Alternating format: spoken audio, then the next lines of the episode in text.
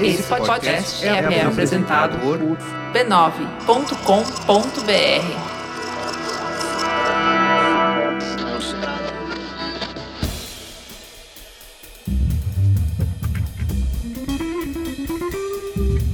Anticast, a visão do designer sobre o mundo. I'm coming, I'm coming, baby, Sejam bem mais um Anticast. Eu sou Ivan Suzuki e estou na companhia de ninguém hoje. Mas estou de volta nessa pocilga e a gente. Eu tô, eu tô mandando. É, tô vindo aqui em caráter extraordinário numa terça-feira uh, ah, para lançar logo o Anticast 212. Brasília é uma festa. Impeachment e carta de Temer. Uh, hashtag chateado. Então, uh, é, é, o seguinte, né? A gente. Eu vou explicar, a gente vai explicar isso daqui a pouquinho, mas é. A, a gente tem que lançar esse programa rápido, o negócio é esse. A gente já, já é. Praticamente gravou esse programa três vezes, porque a cada 10 minutos muda alguma coisa em Brasília. Então, uh, a gente tá discutindo essas coisas. Enfim, participou eu, o Zamiliano, o Marcos Marinho e o Guilherme Sena de Assunção, que é o nosso informante lá de Brasília. Então, uh, de novo, a gente vai, eu vou explicar isso daqui a pouquinho, mas a gente gravou esse programa no domingo, sendo que já era uma segunda versão, e porque a anterior já não valia mais. E, uh, e na segunda-feira, ontem no caso, vazou a carta do nosso querido vice-presidente, o seu Michel Temer. Então daí a gente gravou alguma coisa na hora, uma hora da manhã, é, que é, e vai ser a segunda parte do programa, que deve começar lá por 2 horas e 15 minutos, ou sei lá, olha no post exatamente que horas que começa. É, se você quiser uma, um, um, aviso sonoro, é quando rola a música do Reginaldo Rossi. então, uh, na segunda parte, uh, quando a gente vai conversar sobre a carta do Temer, Uh, a gente teve também a, a, participação do Felipe Figueiredo, lá do site uh, Xadrez Verbal, que é o podcast de história uh, e um site, enfim, muito bom, uh, sobre essas questões eh, internacionais, principalmente. E, e, o Felipe participou aqui da gente para conspirar um pouquinho conosco. E como esse anticast está saindo em caráter de urgência, é, apesar de que não é um anticast urgente, vocês podem ver que é o 212 mesmo, porque era o programa da semana, é, mas enfim, como está saindo em caráter de urgência, tem o um mínimo de edição. Então aguenta aí, não vai ter trilha sonora nem nada, vai ter uma coisa ou outra. Eu tô fazendo isso bem rápido, só pra sair rápido. E a voz do Guilherme Sena tá um lixo. Tem horas que parece que estão passando uma lixa no microfone dele assim. Mas lembre-se lá do, do nosso lema do Anticast, né? Que é foda-se, o conteúdo é ótimo. Então eu espero que vocês gostem. Lembrando de Patreon, outros podcasts aí que tem da família B9, outros podcasts do Anticast. Tem um monte de link aí na postagem. Uh, é isso, gente. E, e vamos torcer para que a gente não tenha que gravar uma terceira, quarta, quinta, nona versão desse programa que é, tá, tá, tá fora de acompanhar o negócio, né? Então, vamos lá. Um beijo para vocês e fiquem agora com o programa. Já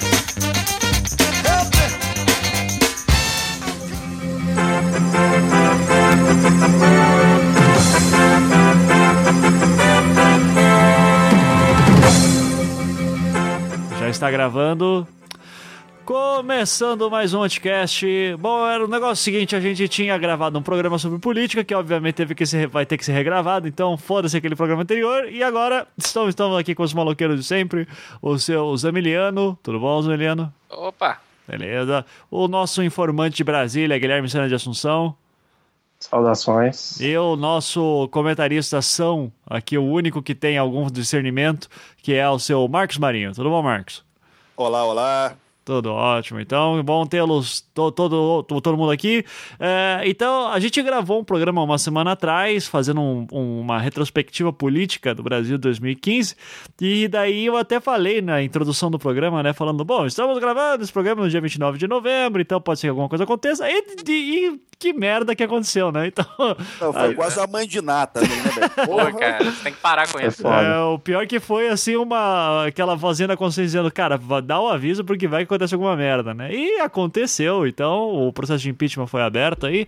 É, e eu queria antes dizer que eu, eu ainda torço para um dia o Guilherme ter um, sabe, virar um blogger anônimos, assim. Uh, porque Deus. A gente gravou o programa no domingo e na segunda-feira ele mandou um chat pra gente e disse: Ó, só quero avisar que aqui tá rolando na surdina um papo que o Cunha vai entrar com um processo de impeachment. Então eu disse: Nah, cara, se, se o Senna acertar essa, o cara é muito foda. Esse é o verdadeiro Candango Leaks. É, É. esse. Candango, porra, é belo nome, hein, velho? Vamos, vamos usar. muito bom, né, cara? E, e daí, Leaks. Cara, eu quero muito uma tititi de política com o Guilherme, assim, anônimo, sabe? Pra ser o nosso informante.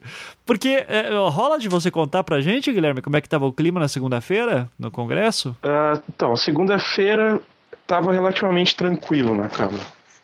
É, durante a tarde, pelo menos, não teve nada demais. À noite, é, eu comecei a ouvir o boato de que ah, ia sair a resposta do Eduardo Cunha à questão do impeachment ainda na semana. Mas ainda era um boato assim um pouco meio, meio que óbvio. Tinha um boato de que era um acordo com a, com a oposição e tal. Aí beleza.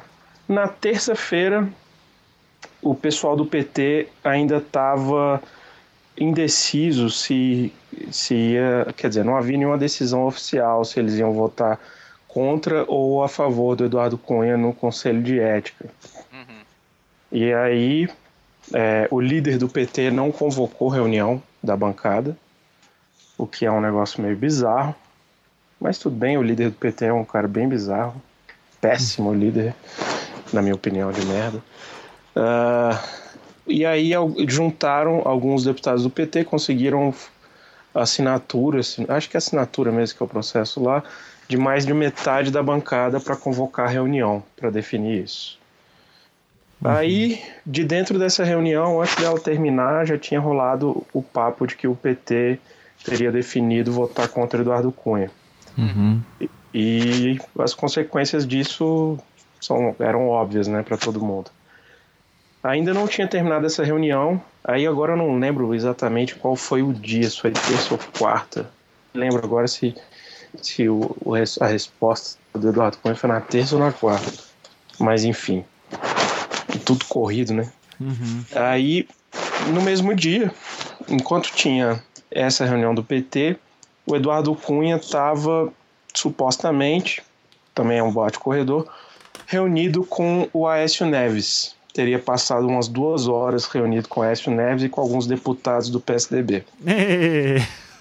Pois é. Porque quem se caiu, o Aécio assume, né? O Aécio assume, exato. Independente de quem caia em qualquer tema, vai ser o Aécio. Olha o Vasco aí, olha o Vasco aí. Tem tudo a ver, Rio de Janeiro, Aécio. Flamengo e Aécio ano que vem, então. É, vai ser o clássico carioca. Genial. Vai ser lá em Juiz de Fora. o clássico carioca de Aécio Vasco e Flamengo, perdão.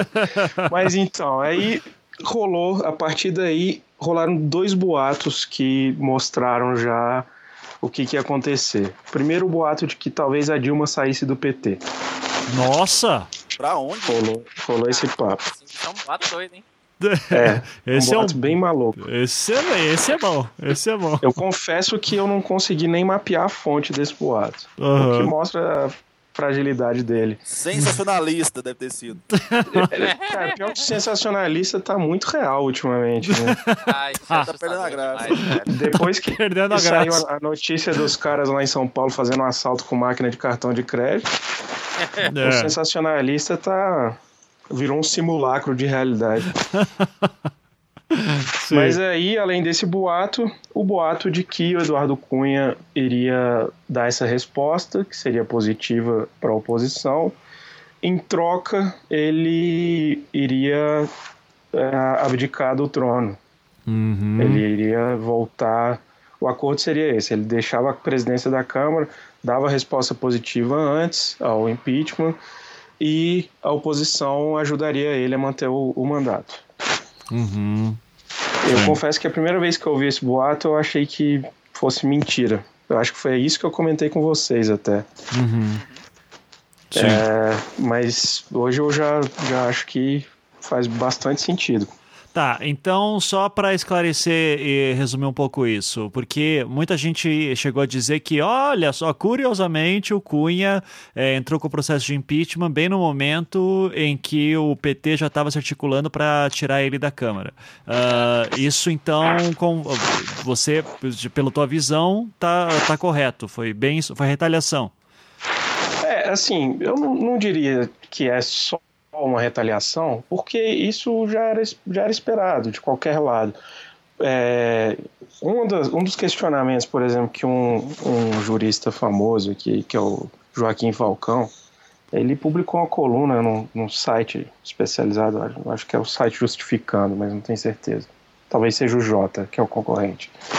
Ele publicou uma coluna com algumas críticas ao Eduardo Cunha, e ele falou, por exemplo, que o, o Eduardo Cunha teria incorrido no crime de prevaricação, porque ele retardou essa resposta sem, sem justificativa plausível. Uhum. Porque ele estava para dar essa resposta desde setembro. É, isso é verdade. Então, assim, ficou bem claro, ficou é, nítido que, que o que ele estava fazendo era tentar manter a posição dele. Ele mesmo chegou a dar uma declaração nesse ínterim dizendo que não ia liberar o impeachment logo, senão no dia seguinte, palavras dele para o pessoal do PSDB, senão no dia seguinte vocês me derrubam. Ele falou isso, entre uhum. aspas. Essa história saiu na mídia, isso, inclusive. Exato. Uhum. O que uhum. pode ser mentira também, né? Mas saiu na mídia desse jeito. É, e aí ficou bastante claro que ele estava segurando essa resposta para para ter barganha com os dois lados.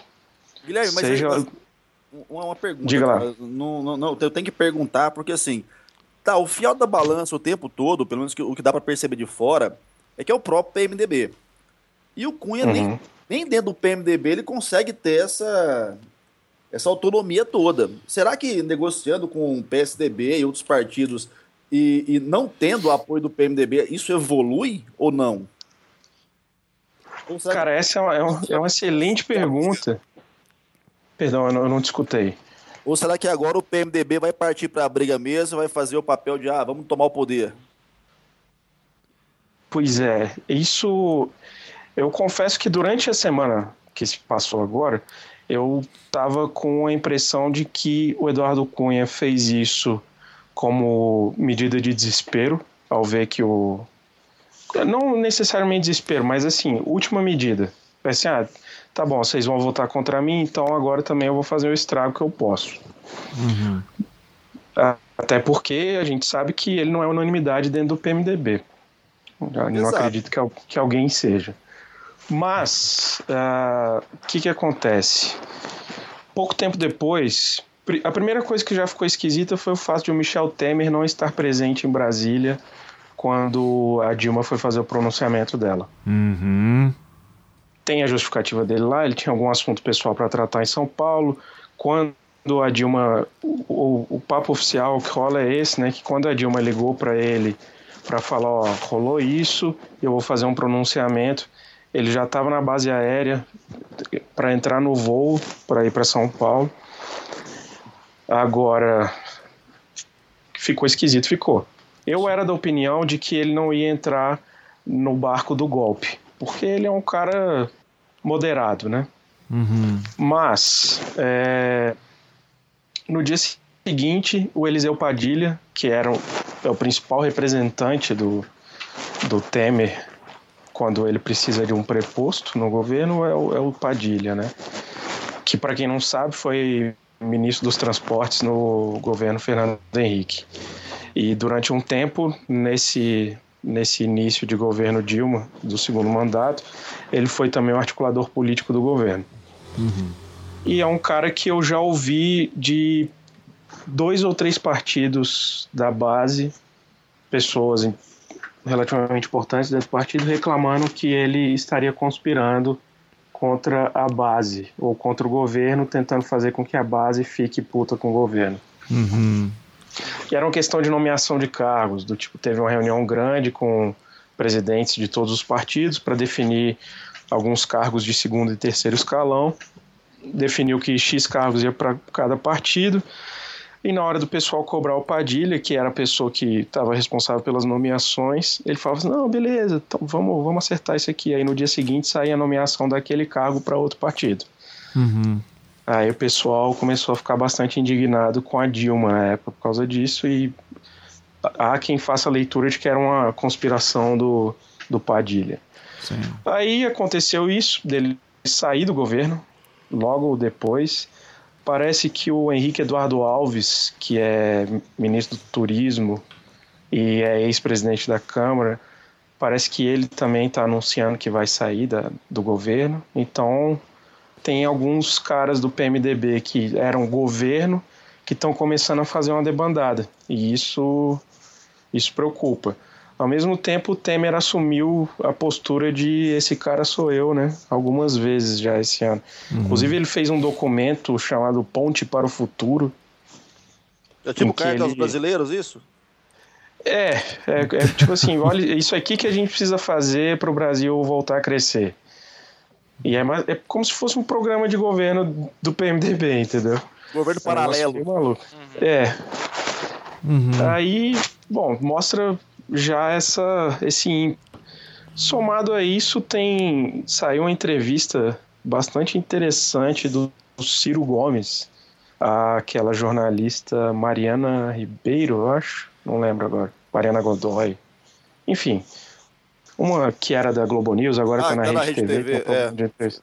É a Mariana Godoy mesmo é, que ela até tem um programa. Esse programa dela tem uma entrevista com o Eduardo Cunha que ele toca a bateria, né? Ah, Eduardo Cunha, cara, Eduardo Cunha é um fanfarrão, velho. É, o mais fanfarrão de Brasília é ele. Pois é. Pois é. Mas eu preciso dizer que a Jandira toca a bateria muito melhor do que o Eduardo Cunha. Mas tudo bem. É, aí o Ciro, nessa entrevista, ele fala abertamente que o Temer é sócio. Ele, o termo que ele usa é que o Temer é sócio íntimo em tudo pro Eduardo Cunha e que aí ele chama o Temer de capitão do golpe. Até na exportação colocando... de carne enlatada? É isso aí eu, eu, eu, achei curioso. Eu queria saber também se essas carnes enlatadas para Angola beneficiaram o Temer também. Sim, mas só para também colocar, essa entrevista já faz alguns meses que saiu, né? É, então tem tempinho. Essa, essa do, do Ciro? É. Ah, pensei que você estava falando da bateria. Sim. Ah, da bateria tem alguns meses, mas a do Ciro eu acho que é dessa semana. Ah, é? A do Ciro é, recente. Aham, é, tanto tá. que ele faz referência à resposta do impeachment e fala que fala uma questão que é bastante interessante, a gente pode entrar depois na, no pedido de impeachment, que é um dos fundamentos é aquela ideia das pedaladas fiscais, né? Uhum. E na verdade é o principal fundamento. Existia um, houve um pedido anterior de impeachment do Hélio Bicudo, do Miguel Reale e da advogada cujo nome eu sempre esqueço, o que é ridiculamente sexista da minha parte. Mas é porque também ela tem muito menos expressão do que essas outras duas figuras, que são figuras políticas já bem figuras carimbadas. Mas é, o pedido anterior era um, era um pedido muito mal formulado. Incluía coisas assim de Passadina, que não tem nenhuma prova contra Dilma, e também não é uma coisa de quando ela era presidenta, então não se aplica. Aí inclui pedalada fiscal em 2014, e aí tem a discussão se coisas que aconteceram antes do mandato podem ser é, podem gerar impeachment ou não, então também tinha essa fragilidade. E a fragilidade mora era o fato de que citava o, o Foro de São Paulo como motivo para impedir a presidenta. É, é uma maluquice do caralho, né? É. É, o, o Olavo de Carvalho fazendo escola, né, basicamente. Exato. Uhum. Fora foro. Fora foro. Aí o Eduardo Cunha fez... né? Uhum. É, o Eduardo Cunha fez uma manobra que é, é a, bom, pelo menos a princípio me parece ilegal, que ele pegou o, o pedido de impeachment e em vez de dar o despacho arquivando ou falando, beleza, vamos dar prosseguimento, ele deu um despacho falando, pessoal, emenda essa, essa petição aí porque não tá boa não. Aí os caras foram lá e acertaram a petição colocando os decretos sem número das pedaladas fiscais de 2015. Uhum. E aí o Ciro, o Ciro Gomes fala um negócio interessante nessa entrevista que vários desses decretos, não os que são citados na, na, no pedido de impeachment, mas existem vários decretos sem número também, que também serviram para pedaladas fiscais, que são decretos assinados pelo Michel Temer durante seus momentos de interinidade. Uhum. Então, em tese, ele também poderia ser responsabilizado caso isso fosse crime de responsabilidade.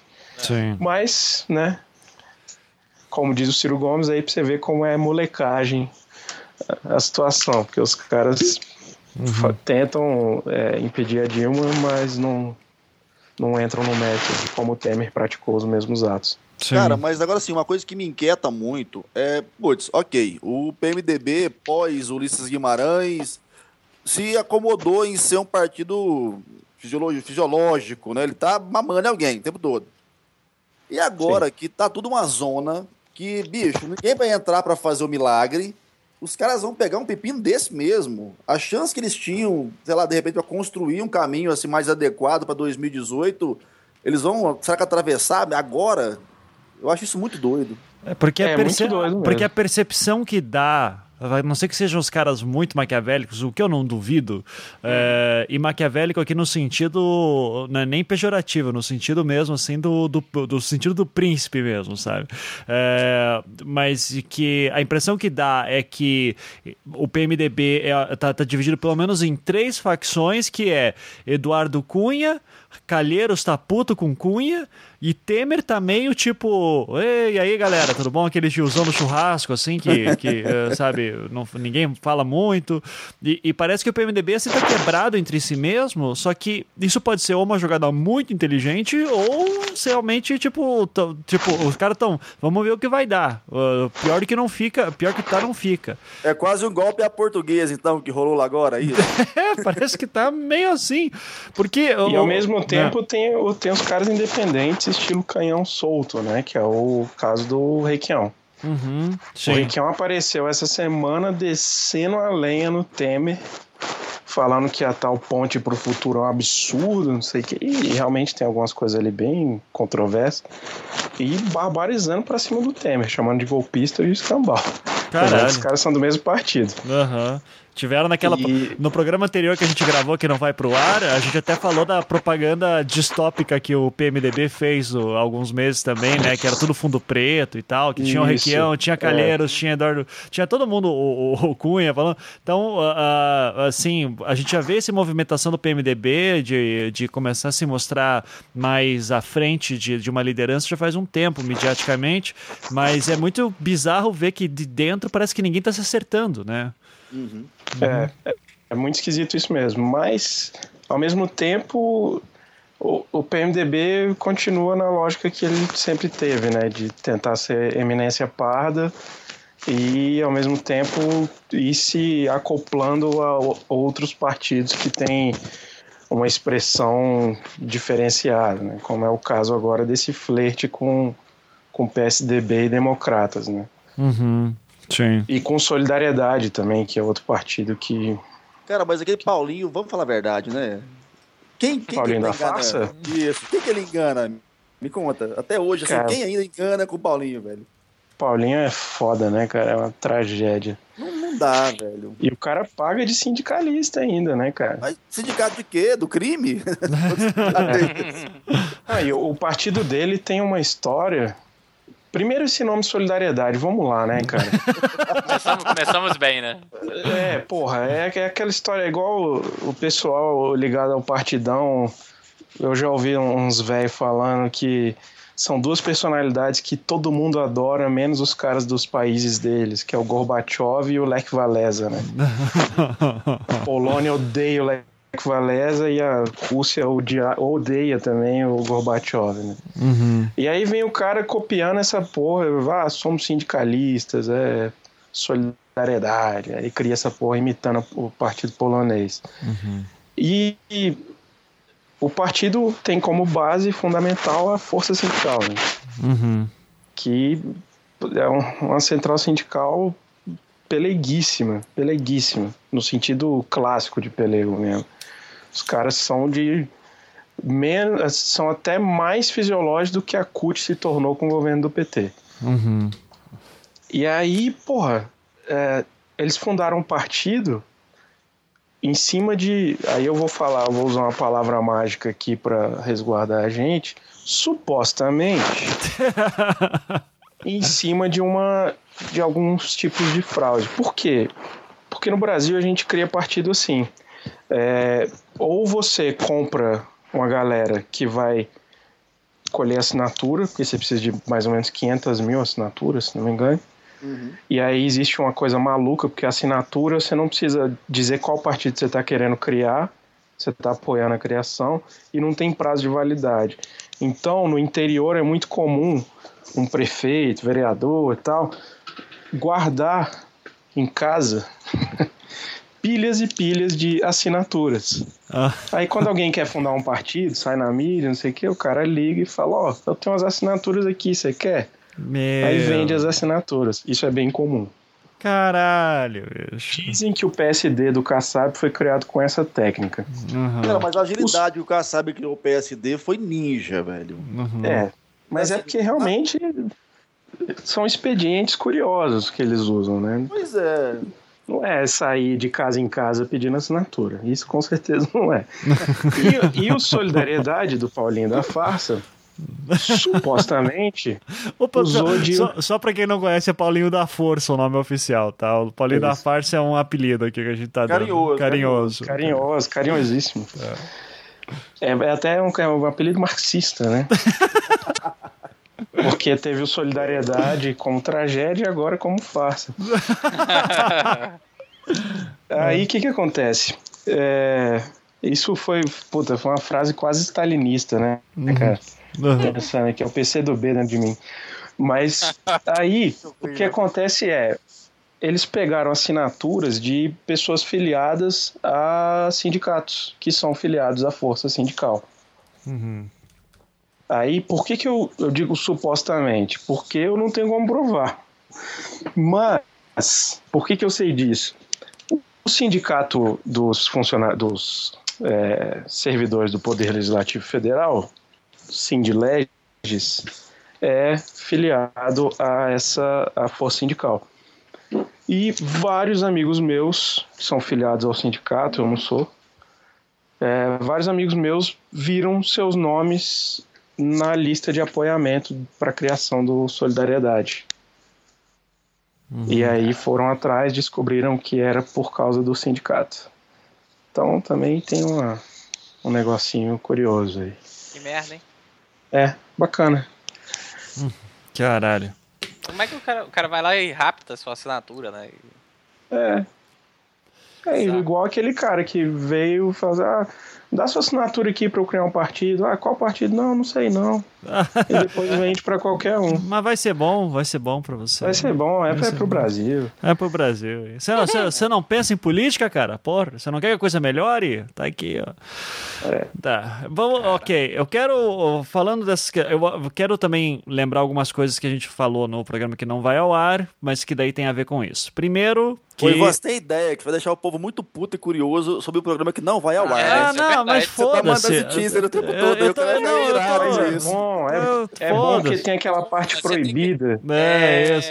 Não, é porque, cara, é, ficou duas horas e pouca de conversa que, no fim das contas, agora, tipo, tem coisa mais importante pra falar. Mas eu tô, então eu tô pegando os highlights aqui, né? Mas é... E que vão se perder como lágrimas no cachorro. Exatamente, porque afinal de contas estamos gravando no domingo e até quinta-feira tem muito chão pra andar, né? Mas é. tudo bem. É, aqui, o... a gente ia falar primeiro sobre a questão do Delcídio, que basicamente a nossa conclusão era o Delcídio foi preso porque é burro acima de tudo, porque se. Porra!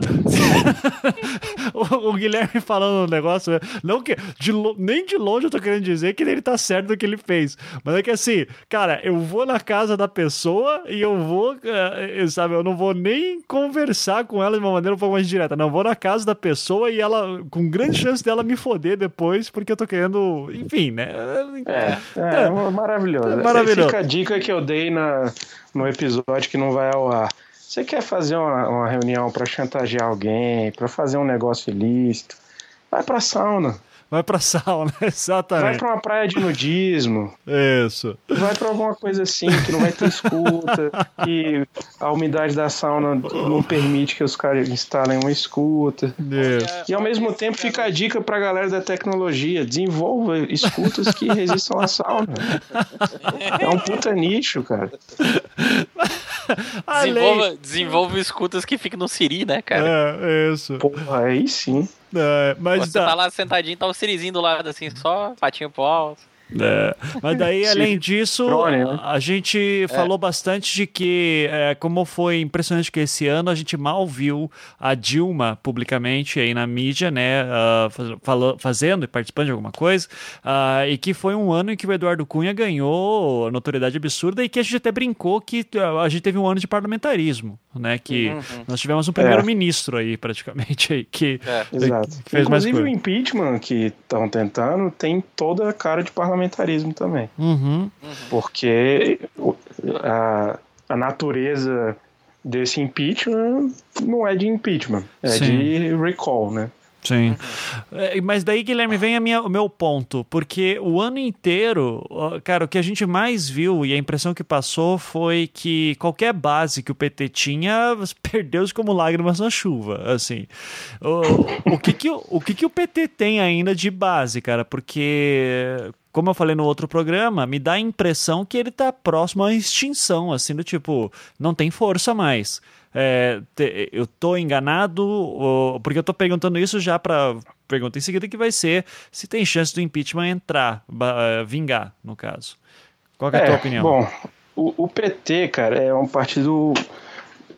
é, a organização dele é em torno de tendências, né? Então, assim, ele tem muitas divisões internas.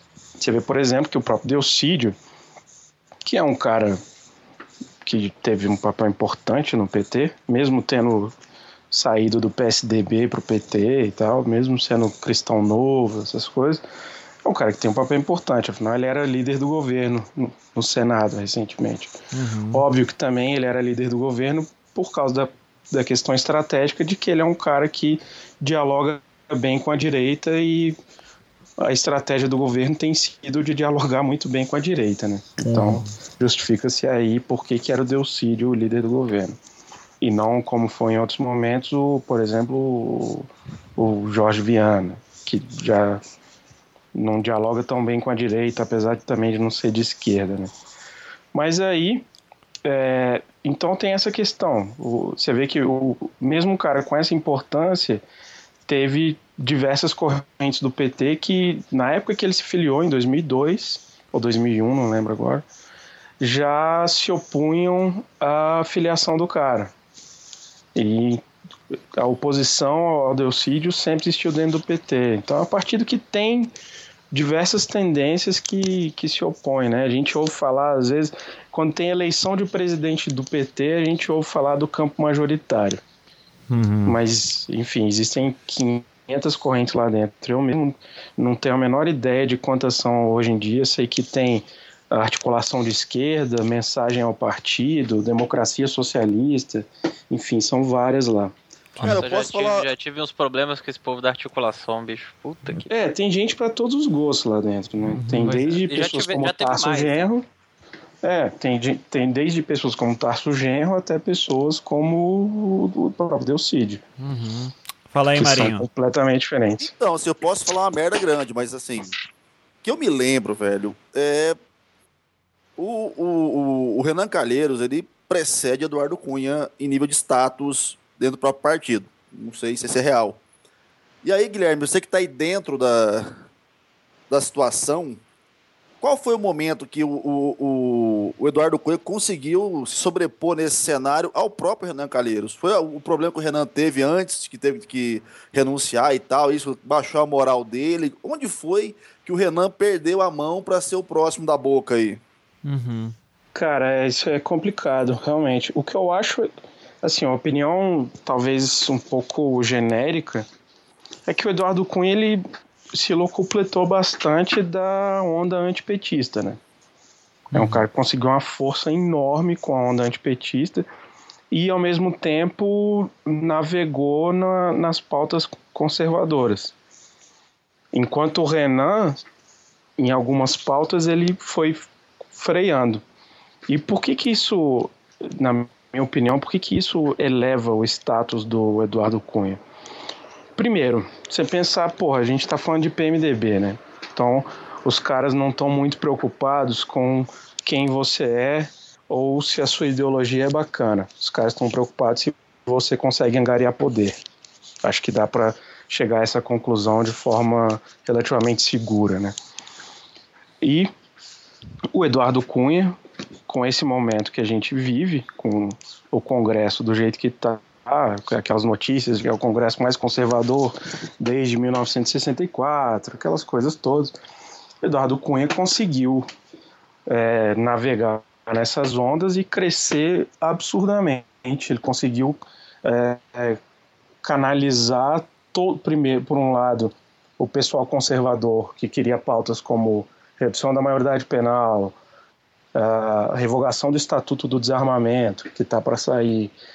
É, questão do aborto. A questão do aborto, é, pautas que ferram com direitos sexuais e reprodutivos femininos, tudo isso ele conseguiu, eu me recordo, conseguiu subir bem.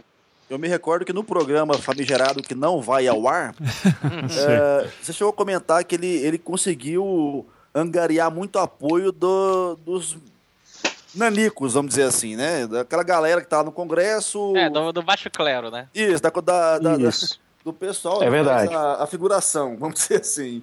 Uhum. É, ele é um isso cara. fez a grande diferença, então, será? Dos tiririca por ele. Uhum.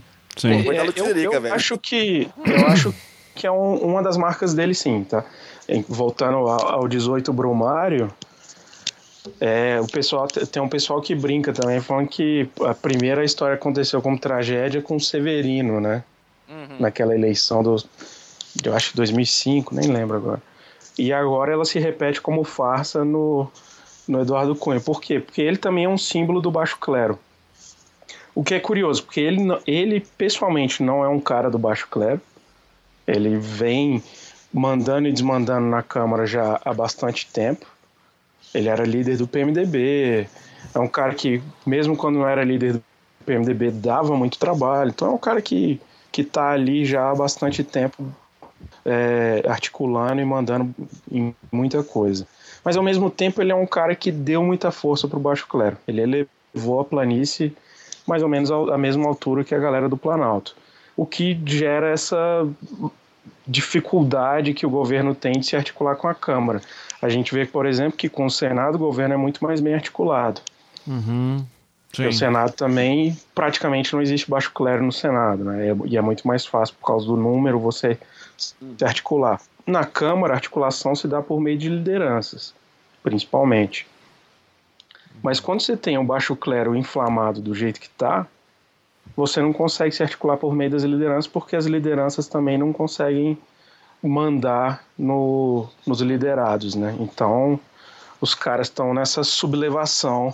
Tanto que você tem, por exemplo, partidos como o Partido Progressista, o PTB, são partidos da base governista e que atiram no pé do governo o tempo todo, porque simplesmente você não consegue.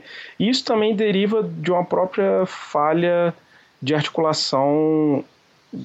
Tem um- algumas leituras que dizem, por exemplo, que a composição ministerial não ajuda. Uhum. O que faz algum sentido, porque, por exemplo, a o representante do PTB no, no, congre, no Congresso, não, no governo, é o ministro de Pernambuco, qual que é o nome do cara? Armando Monteiro, que é um cara que parece que não, não apita nada na bancada do PTB na Câmara. Uhum. Ah, aí uma das, das principais nomeações do PMDB no, no governo foi a Cátia Abreu, que acabou de chegar no PMDB. É, foi muito controversa a nomeação dela, inclusive, né? É, completamente controverso. O que, honestamente, eu não vejo muito a polêmica aí, porque o Ministério da Agricultura nunca foi o Ministério da Agricultura familiar.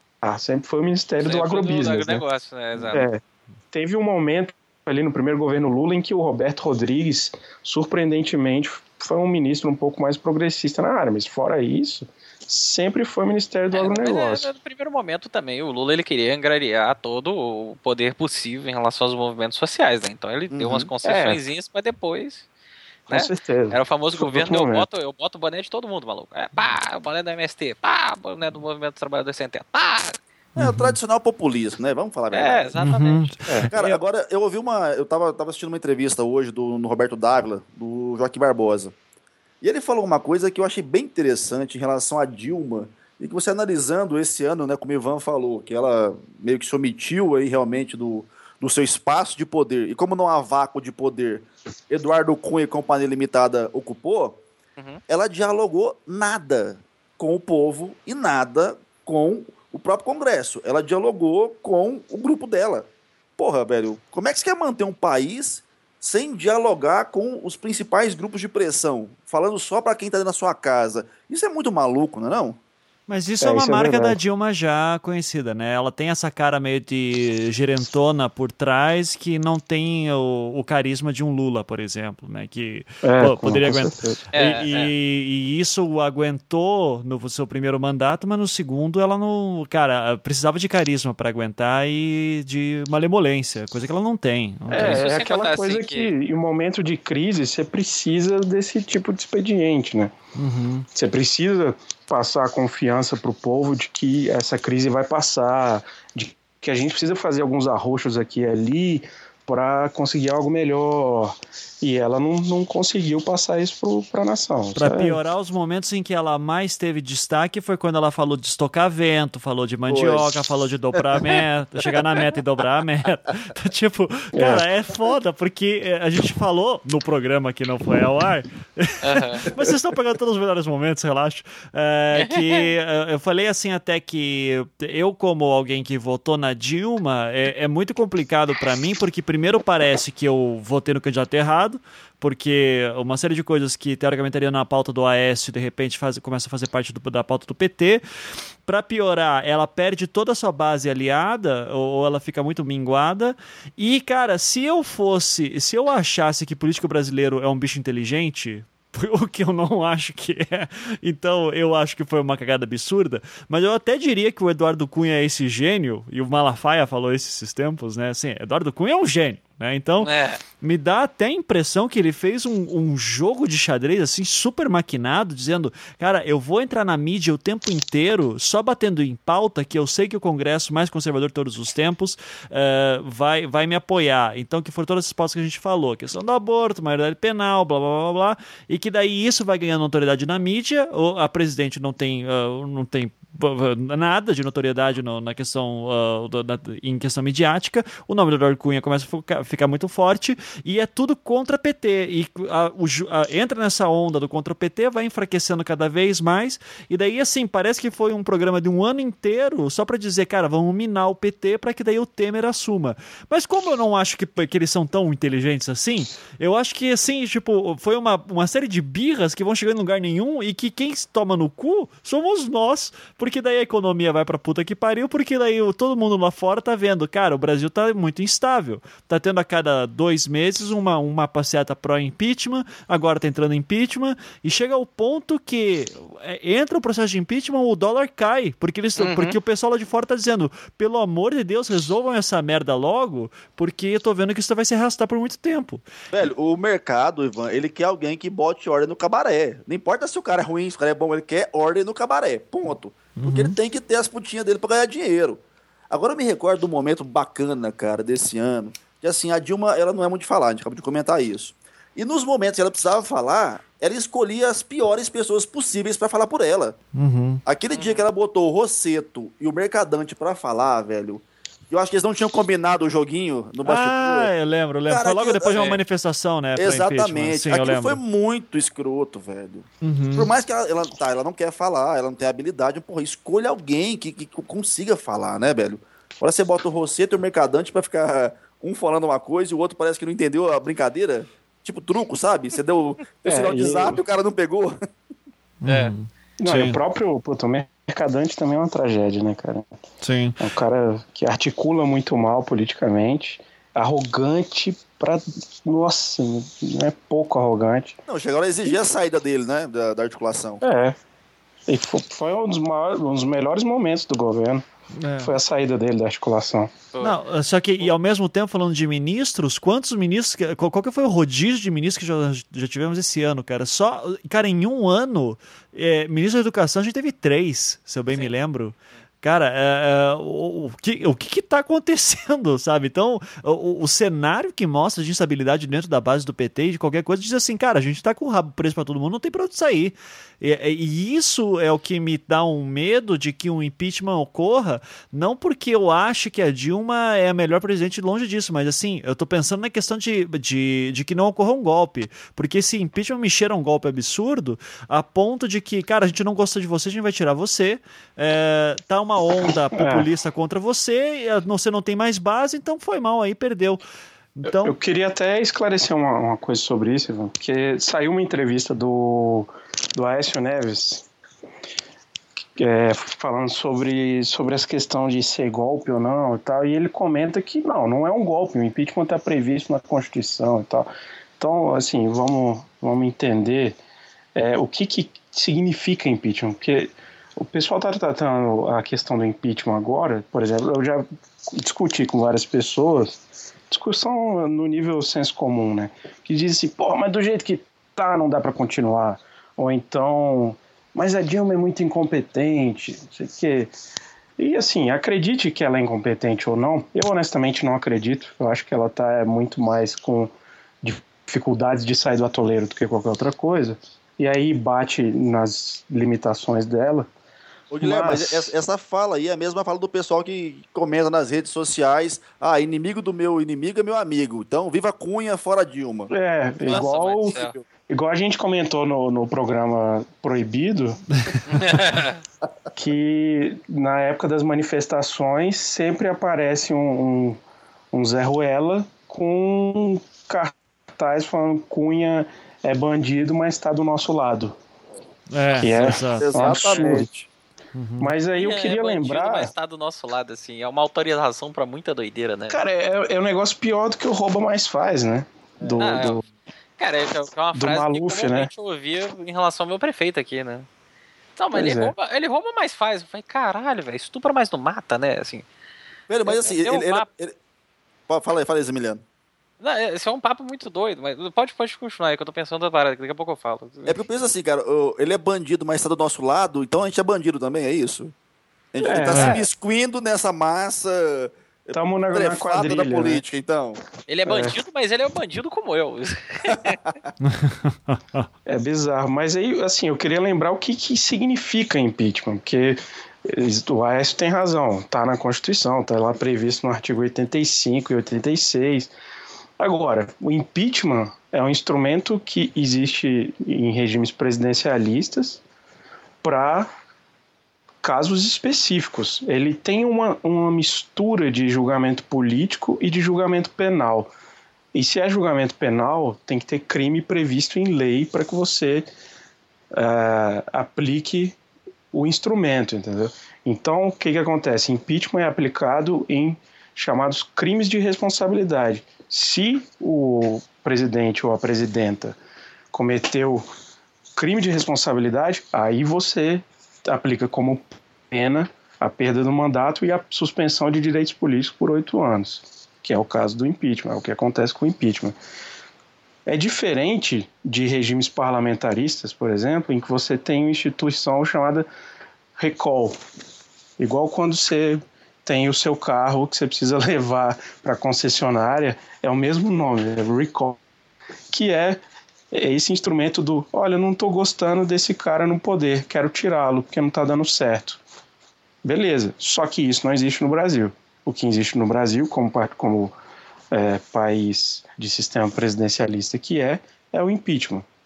E aí você precisa saber se a pessoa cometeu crime de responsabilidade ou não. Aí os, os crimes de responsabilidade estão previstos tanto no artigo 85 da Constituição, quais são os, os bens jurídicos protegidos, tanto, tanto aí quanto na, na Lei 1079 de 1950, que é uma lei que nem toda ela é constitucional hoje em dia. Então, assim, é, pô, é uma lei que foi feita para a Constituição de 1946.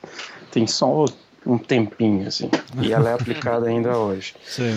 Então tem, tem essa discussão, assim, a gente precisa saber. E se é crime, a gente precisa saber de algumas coisas. Você precisa, primeiro, de nexo de causalidade entre o que a pessoa fez e o resultado do crime. É, é aquele momento em que o Etienne vai me corrigir depois. você precisa também de tipicidade, você precisa que o crime esteja previsto em lei, da, aquela conduta esteja prevista como crime. E você precisa estabelecer que foi aquela pessoa que cometeu aquela conduta. Então, por exemplo, se tem um ministro de Estado que está roubando dinheiro tá embolsando toda a grana do PAC, por exemplo, você não pode impeachment a Dilma porque ela não é responsável por isso. Você precisa dizer que são atos que ela é responsável. E por isso que estão pegando a ideia das pedaladas fiscais, porque são decretos que ela assinou, né? Então tem essa questão. Só que um dos outros problemas também é porque não só ela assina, o ministro do Planejamento também assina. E existe uma cadeia de corresponsabilidade aí que pode tirar a responsabilidade dela e tal. E aí tem a questão do Temer ter assinado outro também. Então é uma confusão do caralho. E é preciso entender que impeachment é um instrumento jurídico. Apesar de, do julgamento sobre o impeachment ser um julgamento político, que vai ser o Senado quem julga, ele tem essa característica jurídica também. Então, como tudo que é jurídico, precisa obedecer certas palavras mágicas, certos rituais, né?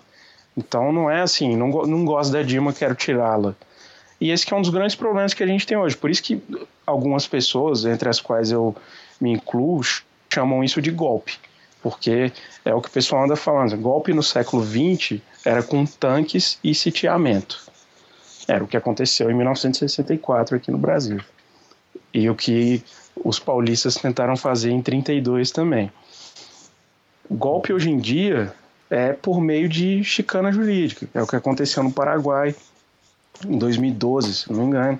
É o que aconteceu em Honduras. E é o que estão tentando fazer agora. Você agora, arruma interessante a sua instrumento... fala, Guilherme. Hum. Interessante a sua fala que, assim, no Paraguai, a Dilma meio que uh, não se manifestou muito contrária né, ao fato do Paraguai. Se bem é verdade. não teve nenhuma uma nota da presidência contrária ao que aconteceu no Paraguai, né? É, eu não lembro exatamente se teve ou não. O que eu lembro só é que o Brasil se manifestou pela suspensão do Paraguai no Mercosul. Como decorrência disso. Mas realmente não lembro se teve nenhuma outra posicion... nenhum outro posicionamento, não. Mas com relação a Honduras, eu lembro que o Brasil se posicionou contrário. Cara, e mas foi um assim... negócio maluco Honduras também, né? Mas não, enfim. É... Assim, eu ainda acho tá, que. Ainda tá sendo, não tá não? Tá, tá uma, uma doideira da porra. Eu até tenho uma, uma juíza hondurenha que fez um curso com a minha companheira e ela perdeu a função dela na época do golpe lá, desse golpe de 2009. E parece que recentemente ela teve o cargo devolvido. Acho que tem coisa de um, um ou dois meses, assim. Então ainda tem repercussões, sim. Cara, mas assim, só uma, agora me veio uma, uma, parada muito doida também. Essa hora, né, vem muitas paradas doidas na cabeça, é óbvio, né? é, pensando sobre essa questão do, ah, pô, é golpe, não é golpe, ah, o povo tá puto e o povo quer tirar e não sei o quê. E aí, um lance que eu tenho pesquisado já há algum tempo é essa questão dessa esse modelo de democracia representativa, ele já não tá muito legal, né? Já tem tempo que está meio que, que definhando. Quando o povo, por mais que aí tem toda uma questão de uh, uh, manipulação, o diabo a quatro, mas quando há essa, essa, essa, essa manifestação coletiva mudar alguma coisa, para questionar o poder, será que aí vamos pensar meio mundo poliana, tá ligado? O Fantástico Mundo de Bob, caso prefiram. Será que não é meio que uma entrada assim para uma, uma, passar para uma democracia mais participativa, o povo tentar começar a se envolver nessa porra, porque, velho, na boa, falar que a gente é representado hoje, a gente não é, né? Brincadeira. Não. Uhum. Mas se a gente passar para uma, uma, situação de democracia participativa, assim, sinceramente, tem que ter uma pressão popular absurda, sabe? Porque quem tá lá, né, os, os governadores, né, os prefeitos, os, os os senadores, né, etc. Eles não querem saber de você participando da democracia. Tanto é é que o sistema de conselho de direito ele é, é extremamente ignorado, assim. Uhum. Constantemente ignorado. Pra você participar, passar pra democracia participativa, nossa, mas tem que ser uma porradaria inacreditável. Não, e a, própria. Porque, a própria porque a, a, gente, a gente mesmo tem uma cultura de resolutividade dos nossos problemas através da delegação pros outros, sabe? Ah, uhum. Isso não é meu, não. Isso aqui é do não sei quem. Sei quem, se vira com essa porra aí. Sabe? É, a culpa não é minha, né? Agora é essa porra do aspira. né? a, gente tem, a gente tem uma cultura disso porque é isso que a gente faz, né? Quando a gente vai e vota no, no prefeito, etc e tudo mais, quando você vira e fala assim, porra, o prefeito não tá fazendo nada, isso aqui é culpa da aspira, né? Mas, porra, você não vai lá pra cobrar o cara, você não vai lá na Câmara encher o saco. Entendeu? A gente tem, tem, tem esse negócio, assim. Pois pra é, mudar é, isso é foda. É o lance. E aí fica no é, papo de, ah, daqui né, a quatro anos a gente resolve. É, não. Daqui a quatro anos, mas, porque o meu, meu voto, a democracia eu faço na urna, né? Assim, pois é, mas aí nesse ponto, que essa ruptura agora, um ano depois da eleição, não sei, assim, pode ser um extremo otimismo da minha parte, que eu possa sendo também totalmente ludibriado por uma toda uma estratégia, parará, não sei o que lá, mas, cara, porra, essa é muito do caralho. Se olha, a gente tá tentando aí o lance da representação, a gente tá deixando correr, mas agora não deu mais, fudeu, a gente quer participar para valer, então. Então, a partir de agora, vamos romper com essa porra, vamos começar tudo de novo, vamos participar ativamente. No fundo, no fundo, também não acho que vai acontecer isso, não, sabe? Mas Pô, ia ser muito do caralho, cara. Porque não, é o e... momento, cara. Porque a gente tá muito na bosta hoje em dia. O Brasil hoje tá muito complicado. Então, se agora o povo não sacar, velho, ou a gente vai começar a atuar mais presente nisso, ou então vai descambar de vez, não sei o que esperar, cara. Sim, mas sim. Esse... A, gente, a gente tá na merda. Isso, isso, me lembra até alguma uma parada que, eu, que tem um tempo que tá, tá irritando muito, né? Porque eu não sei se foi o Aécio Eu não lembro qual, qual desses bosta, né? Não, algum desses bosta aí. O, o que virou e falou que, que a, o lance que está acontecendo na Petrobras é o maior, é o esquema de, maior esquema de corrupção, corrupção do mundo, sabe? Uhum. Aí, eu, aí, cara, aí eu fico assim, me dá uma vontade de, de, de virar pro maluco desse e falar assim, tá, então qual, quais são os outros aí? Porque você deve ter um ranking, né? Quem é, que ficou em segundo lugar, assim? Qual que é o ranking da super interessante, né? Qual, não, em segundo foi o Vasco, não interessa é. foi. Segundo faz, foi o Vasco. Faz, faz o ranking, né? Não, porque o Brasil, o Brasil é uma vergonha de país, etc. Aí eu fico assim, caralho, os caras nunca já assistiu Narcos? Sabe? Você vê que ele Narcos mente, hein? Narcos mente. Não, não, é, mas assim, eu sou Plata ou plumo? Plata ou plumo. É, é a história do Pablo Escobar com, com o governo colombiano e você fica assim, caralho, o Brasil é do caralho, meu. Sabe? que coisa doida da porra, né? Assim. E, caralho, o nível de comparação da galera, sei lá, é o, é o, gato da esquina, não, não, é, não tem mais nada de comparação. É foda. Mas é, é muito né? fácil comparar com ninguém, né, cara? Você escolhe, você vai. É. Vou me comparar com o cara que tá caído lá no, na rua e o, cara, o cachorro lambendo a boca dele. Então Isso, ele, é, galera, ele é meu benchmark. Não, porque o Brasil é o país mais corrupto do mundo. Eu fico, caralho, mas qual que é o segundo mais corrupto? Eu queria sempre, sempre saber quem que é o terceiro. Sabe, do dia que você tirou essa bibliografia, amigo, eu quero muito ver. Cite fontes, né? É, cite 15. Cite 15 países muito corruptos, sabe? Cara, mas agora Cara, falando em, falando é muito, em fonte, vão falar 15 países da África. É, Na verdade, não sabem 15 países da África. Vão falar assim, ah, África. Aquele paizão. Cara, Mas essa, essa questão, Marinho, é, é, interessante você ver esse, esse próprio dilema entre representação e participação, você vê é, na pró nas próprias dificuldades que o governo da Dilma tem e tem tido. Porque, por exemplo, é, uma coisa que eu vejo sendo cobrada muito pelos setores que tentam dar alguma base de apoio, de sustentação à Dilma, é que ela precisa se articular melhor com as bases sociais que a elegeram. E eu concordo plenamente com isso. Mas, uhum. ao mesmo tempo, é bizarro porque o mesmo povo que elegeu ela elegeu um Congresso que não Muito quer deixá-la trabalhar. Então, é, é, é, é, o mesmo povo que elegeu o Marcelo Freire Exato. Isso é né, fantástico. Né, Isso é uma coisa incrível. É. Uhum. São os dois deputados mais votados do Rio, cada um na sua circunscrição, né? É. E, e você tem, então, assim, pô, beleza, vamos colocar ela para dialogar com os movimentos sociais e, e, pô, show, show de bola. E aí aceita todas as pautas. Como é que ela vai aprovar essa porra? Porque Sim. você precisa passar por um nível de de institucionalidade em que tem os supostos representantes da população que não vão aceitar essa merda.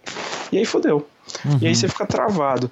Uma das formas que, que existiria é por meio de sistemas de conselhos e tal, de é, comitê, comissão, Cara, só, só um pouquinho, É, é. Guilherme, você tá batendo nesse microfone de um jeito que tá insuportável, velho. O que, que eu você tá tô fazendo? aqui me segurando, cara. O que, que, que tá Pô, acontecendo? parei, parei, parei. É a perna gemada aí, Que- nervosa. o que, que você tava fazendo? Fala aí. É perna nervosa, porra. Ah, Caralho, tá, tá. cara, Puta que tá pariu. Pô, Tá. é, põe o microfone na boca, velho. Porra, Eu fiquei, até eu fiquei nervoso aqui, cara. Não, o Caralho. ouvinte tá querendo arrancar os cabelos, sim, velho. Que Desculpa, ódio. ouvinte.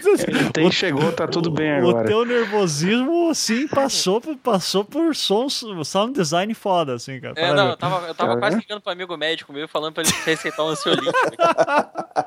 Se tiver, eu quero. Continua, velho, desculpa. Tem um, tem um chá de coca aqui da Bolívia. Pô, chama o Rogério? Senna aí, bate um papo, então. Porra, Rogério é nós. Ah, é. Tá, mas, Passamos, né? sim, Então, continua. É, onde que eu tava? Sobre- Ah, a questão dos conselhos Sim. e tal. E você tem esse, esse, essa possibilidade de diálogo com, com a sociedade, mas que tá, puta, tá difícil, bicho. Uhum. E mesmo as conferências, o, o, o governo da Dilma, nos últimos dois anos, diminuiu absurdamente. Aí vem a questão de grana também, que aí começaram a cortar algumas conferências e tal. E o diálogo vai ficando uma merda, né? E por outro lado também você vai lá, faz a conferência, aprova um monte de resolução na conferência, tem que aprovar no Congresso, fudeu. Uhum. Pois é, mas no lance a gente, a gente falou até agora há pouco aqui no, na gravação. A gente tá no ano da pátria educadora, slogan do governo. né? Três três- ministros já rodaram na O parada. slogan, o slogan é, o slogan é Pátria Educadora Risos. É, Jesus. E aí, velho, vem, vem essa história. Será, cara, que o principal pecado do governo tá na comunicação mesmo? Ou é uma puta de uma incompetência de gestão interna? Incompetência, certeza. É, porque não tem é jeito, possível, cara. Não, É- não tem. Eu acho que os Quando dois, Você cara. imagina, tá foda. Uhum. Eu acho que os dois. Assim, porque primeiro que é muito difícil você isolar uma variável, né? Segundo que eu acho que uma coisa leva a outra. Você, você gera.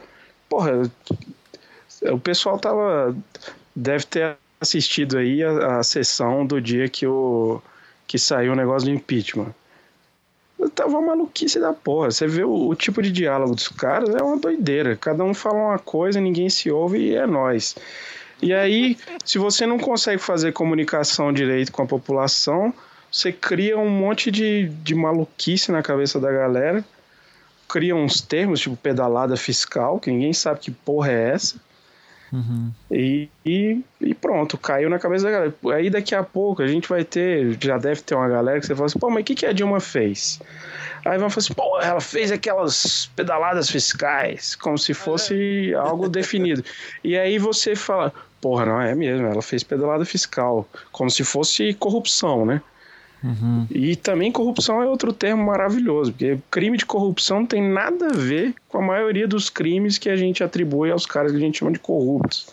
Então tem essa dificuldade quase conceitual. E aí fode o diálogo, a mulher não consegue se articular com ninguém e fodeu. Cara, Ao mas mesmo a- tempo, os caras do lado não ajudam nem um pouco. É foda. Mas aí é, o- é o tal da representação social, né, bicho? Nós eu tenho pesquisado há um tempo, eu acho muito massa, que é essa ciência do senso comum, vamos chamar assim, né? O Uhum. Moscovici era um francês muito doido, da psicologia social, e ele veio com essa onda, e eu acho do caralho. Velho, o povo, ele constrói a sua representação a partir dos fragmentos que ele recolhe da mídia e do cotidiano. Sim. Porra, a mídia ajuda muito, né? Porque pedaladas fiscais é um lance bonito de falar, fala a verdade. É uma Porra, construção é, imagética do caralho isso. Cara, pedaladas Os caras fiscais. fizeram um branding aí, ali, né, velho? Sim, sim. Você pensa no É, Robinho dando Miguel ali, não sei o que lá, pra um lado pro outro. É. Daqui a- Não, daqui os caras fizeram um branding maneiro aí, porque antigamente esse negócio se chamava contabilidade criativa. Pois é, Mas isso mas- vocês não estão vendo que, na verdade, tudo isso é contra o governo do Haddad, que está aceitando as bicicletas. Então você associa as Puta, bicicletas à é. pedalada e no final Tá você acaba com explicado. ciclovia, entendeu? É, Tanto é que Mas- quando vai falar das pedaladas para uma bikezinha, assim, no, no jornal, sabe? é. Mas por falar em pátria educadora, e Haddad, a gente lembra desse momento maravilhoso que o estado de São Paulo está vivendo, né? Sim. Com sim. a molecada ensinando qual é o caminho do futuro, velho. Sim. Uhum. Porra, a molecada de luta pra caralho. Lindo, velho, lindo. Não, mas aí agora total. vamos fazer um parêntese, porque a gente já gravou um programa esse ano sobre a questão da educação no Paraná. Sim. Quando foram os professores, tomaram porrada pro lado do vento. É que bater em menino dá mais comoção nacional do que bater em professor, né, velho? Porque É, É. é verdade. tem que levar isso em consideração também. que Mas a gente Paraná vê que o-. Os governos estaduais do PSDB estão fechando o ciclo, né? Começaram o ano batendo em professor e termina batendo em aluno. Tá de Cada vez parabéns. melhor. Eu espero que eles comecem a bater nos pais agora, né? Tá, na- tá quase na hora. tá dos pais Tem que pegar a associação de pais, alunos e professores, né? E cara. E vai os moleques vão estar todos sentados, os caras vão estar sentados na reunião de colégio, sabe? E de repente vai entrar a PM. Eu falei, que porra é essa aqui não? A gente tá fazendo intervenção rápida aqui que a gente tem que fechar o ciclo do negócio. leva intervenção militar aqui. Aí daqui a gente vai pra Associação dos Aposentados que vai bater nos seus voos também. Mas é, eu, eu quero focar no. Sim, sim, sem dúvida, parabéns para a galera de São Paulo, sim, para a meninada, mas é que eu quero voltar para a questão do impeachment e eu quero ah, chegar no- na pergunta que não quer calar. É, primeiro, como que é, o que constitui esse processo de impeachment? Que eu vi que foram 65 ah, apontamentos, né, que tem ali contra Dilma. É isso, Guilherme? 60... Ah, É por aí. Putz. Eu queria saber qual que é o teor do processo e qual é a chance dela cair e como é que é o processo todo aí. Que, o que, que a gente tem que ver, quanto tempo que demora, o que, que vai acontecer, o que a gente tem que ficar atento. é, se é, cara, tu, Antes tu quer me foder, né, com Guilherme essa pergunta. Não, Guilherme. quero, tô- quero te foder, vai. Não, tá, mas an- enquanto o Guilherme pensa, eu tenho, eu tenho que fazer uma piada que eu não dou conta, velho. Vai, vai, É péssima, mas eu tenho que fazer. O que, o que fode é que o Eduardo Cunha é flamenguista, não é vascaíno, porque senão ele caía antes, cara. é isso que fode, isso me dá uma raiva do caralho. Porra, mas por outro lado, isso dá um certo alívio, porque com a Dilma caindo, ele é o segundo na, na sucessão. Uhum. Pois é, mas que ele cai? sendo vas- se ele fosse vascaíno, ele ficaria ali como vice, né? Eu acho bacana que os caras estão fazendo assim. A internet é fantástica, né, velho? Os caras estão criando cada sucessão maluca, que é muito divertido. A internet é um lugar maravilhoso. Não, é, a zoeira Cara, never ends. Não, não, cara, O processo se, a Dilma, se a Dilma cair, o negócio é o, é o Wesley Safadão mesmo, não tem jeito. Wesley Safadão, velho. Fui parar nos TTs por causa dessa porra. Sério? Sério. Não, bicho, é, velho. Olha É, aí. o futuro da nação é o Wesley Safadão. diria? Ai, Esse ai, ai. cara, porra, humildão. Não, Cara, é Cara, foda. cara, o cara faz- bate faz embaixadinho dibre. com celular de não, fã, não é velho. embaixadinha, é dibre. Ele faz dibre com Tibre. É foda, o cara é foda pra caralho. Ah. Fenômeno. Tá, responde a minha pergunta, Guilherme, porra. Ah, tá, vamos lá, já que tu quer me foder. Qual- o que que tem Ah. contra a Dilma? O que que pode O principal acontecer? argumento são os tais, as tais pedaladas, Tá. que são basicamente o seguinte: é, o governo teve pouquíssima arrecadação, Uhum. o que é normal, principalmente em tempos de explicar de uma- crise. eu posso explicar de uma forma, uma forma muito rápida? Por Claro. favor. A gente precisa de dinheiro pra pagar o Bolsa Família. Não tem dinheiro. Ô, Caixa, paga aí. Depois a gente paga vocês. A Caixa Econômica, né? É basicamente isso. Sim. Ou o crédito rural do Banco do Brasil. É, ô Banco do Brasil, ah, paga aí. A gente paga pra vocês daqui a pouco. Porque tá foda, não tá fácil, né? É, aí depois eu te faço a transferência obrigatória. É, Aí é isso faz com que aumente a dívida pública. Uhum. O pessoal neoliberal odeia pedalada fiscal, apesar de Porque, terem né, praticado. superávit vai em primeiro lugar, né? Exato. E aí é uma, uma ofensa ao tripé macroeconômico. Mas, por outro lado, você vê que, se não me engano, no primeiro governo do Fernando Henrique Cardoso, no primeiro ano de governo, foram 150 decretos, se não me engano, para pedaladas fiscais. Todos os presidentes, desde o Fernando Henrique Cardoso, fazem isso. A Dilma fez esse ano, acho que 15 decretos, não sei, algo por aí. A média dos outros presidentes era algo em torno de 100, cento e poucos por ano. Uhum. Então, bom, esse é o principal fundamento. Não, não, o principal o... fundamento é a hipocrisia, né? O... É, claro. Aí, bom, o processo do impeachment. Primeiro, tem chance? Porra, tem chance, é óbvio. É, porque qual que é a merda? Vai ter agora, vai ser instalada uma comissão especial na Câmara. Amanhã vão ser nomeados os membros dessa comissão especial. Amanhã, dia que... 8 de dezembro, que já vai ser passado Isso. quando estiverem ouvindo, tá? Uhum. Muito bem. Segunda-feira. Dia 7 de dezembro, ser... perdão. Uhum. Isso. Vai ser nomeada, vão ser nomeados os membros, se não me engano, são 65 membros, 64, sei lá, alguma coisa assim. Tem que ter um membro de cada partido. No ato do Eduardo Cunha para criar isso, ele cometeu uma ilegalidade, dizendo que é um membro de cada bloco, pelo menos. Uhum. Mas a lei diz claramente que é um membro de cada partido, então ele vai abrir aí espaço para entrar em comandado de segurança contra ele. Esse, esse, cara não cansa, né, de, de receber processo. não, não, não, cansa. Não cansa. Não, cansa. não desiste, Aí... né? O, o, vou usar uma frase que o, que, o, que o João usou, que a gente gravou um vídeo sobre o Eduardo Cunha, e vai ao ar semana que vem. E aí, e aí ele, o, o João ele usou a seguinte frase, né? Que o, o, o, Eduardo Cunha ele vai fazer de todo o possível e ele vai errar tantas vezes quanto for possível até ele te convencer que quem está errado é você. Não, isso é, é quase uma luz. É, isso então, ele mostrou nas votações que ele perdeu, né? É. Perdeu a votação, opa, vamos votar de novo até eu ganhar. Eu ganhei, cara. O cara é foda, velho. O cara é foda, tá achando que. Mas aí vai ter essa comissão especial que basicamente vai decidir se o impeachment deve prosseguir ou não. O processo de impeachment deve prosseguir ou não.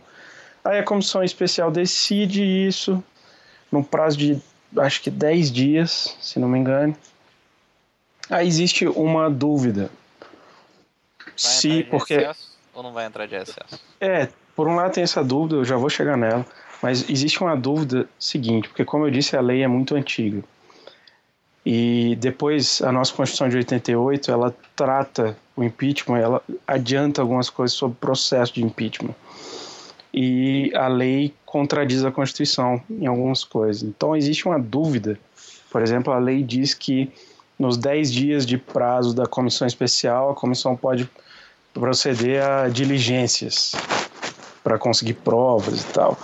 Mas pelo texto da Constituição dá a entender que talvez não possa. Então existe essa dúvida.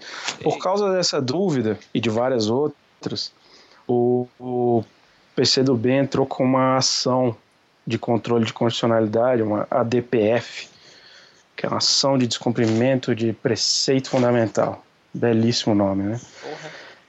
Para basicamente falando assim, olha, seu STF, eu gostaria que o senhor me dissesse o que que se aplica dessa lei e o que que não se aplica mais, porque tá rolando muita dúvida. Aí tem essa dificuldade, talvez o STF se pronuncie essa semana, talvez não. E aí existe a questão do recesso. Uhum. É, o recesso é o que me dá esperança, tá?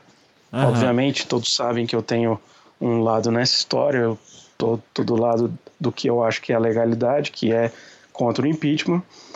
E aí, é, essa questão do recesso eu achei interessante pelo seguinte: ficou claro no começo, o pessoal queria agilizar. Uhum. A oposição tava, vamos, sangue nos olhos, vamos agilizar essa porra e tal. Tanto que a estratégia inicial do pessoal da base era barrar o quórum da sessão ordinária da Câmara na qual o Eduardo Cunha ia ler a resposta dele, porque alguns prazos contam a partir da leitura do parecer. Uhum. E aí, se impedissem que desse quórum na, na sessão, ele não poderia ler e adiar o processo. Então, inicialmente, o procedimento era esse, a, a estratégia era essa, de obstruir. Mas como é, como enquanto é o pessoal da oposição queria o contrário. Como é que a galera obstrui o negócio assim? Vocês vão pra frente da porta dos gabinetes e prende um, um pedaço de madeira no, no, na porta do escritório pra não abrir? É assim que funciona? Não, é basicamente. Não vai sair dessa manda, porra, não.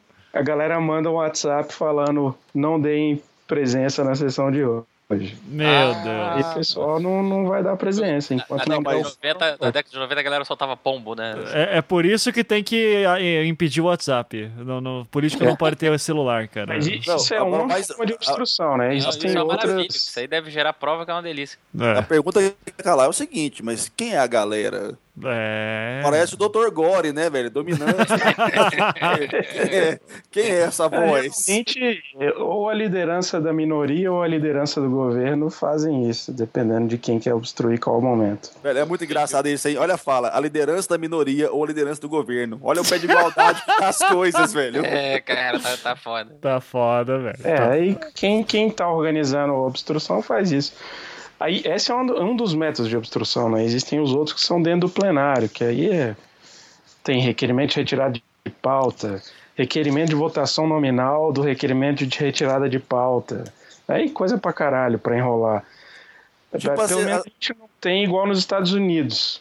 Nos Estados Unidos tem um, alguns estados têm o fenômeno de, de que a discussão não pode terminar enquanto alguns oradores não terminarem de falar. E esses oradores não têm tempo determinado. Nossa, mãe do Então, céu. tem até um caso histórico da década de 20, eu acho, que foi na Inglaterra, que, o Que cara mandaram fez um marmita pra- discurso de mais de 40 horas. Nossa! Pô, esse cara é um E teve herói. recentemente nos Estados Unidos, se não me engano, no Texas, uma deputada que fez um discurso que durou 15 horas, se não me engano, mas quase Cara, desmaiou. isso, é- isso é humanamente possível? Fazer uma coisa de 40 horas? Que vai ter assunto assim pra O cara nas primeiras pariu. 5 horas, cara. ele tá falando, e daqui a pouco ele tá deitado, ele tá na cama e continua falando, lendo na cama. Esse cara da Inglaterra, ele leu a Bíblia Nossa, É mãe. sacanagem isso, e velho. começou a ler. Cara, eu vou, vou procurar o nome desse cara pra, pra passar pra vocês, pra colocarem no post. aí. Cara, ma- mas vocês viram a Caralho, sessão da, do tinha, Conselho eu de tinha Ética? atacado uma cruz na cabeça. vai Você tinha pedido pra Jesus voltar na hora, fala a verdade. Não, acho que Jesus foi sumonado ali na hora, o cara velho. Não é começa a falar, eu possível. posso ir embora?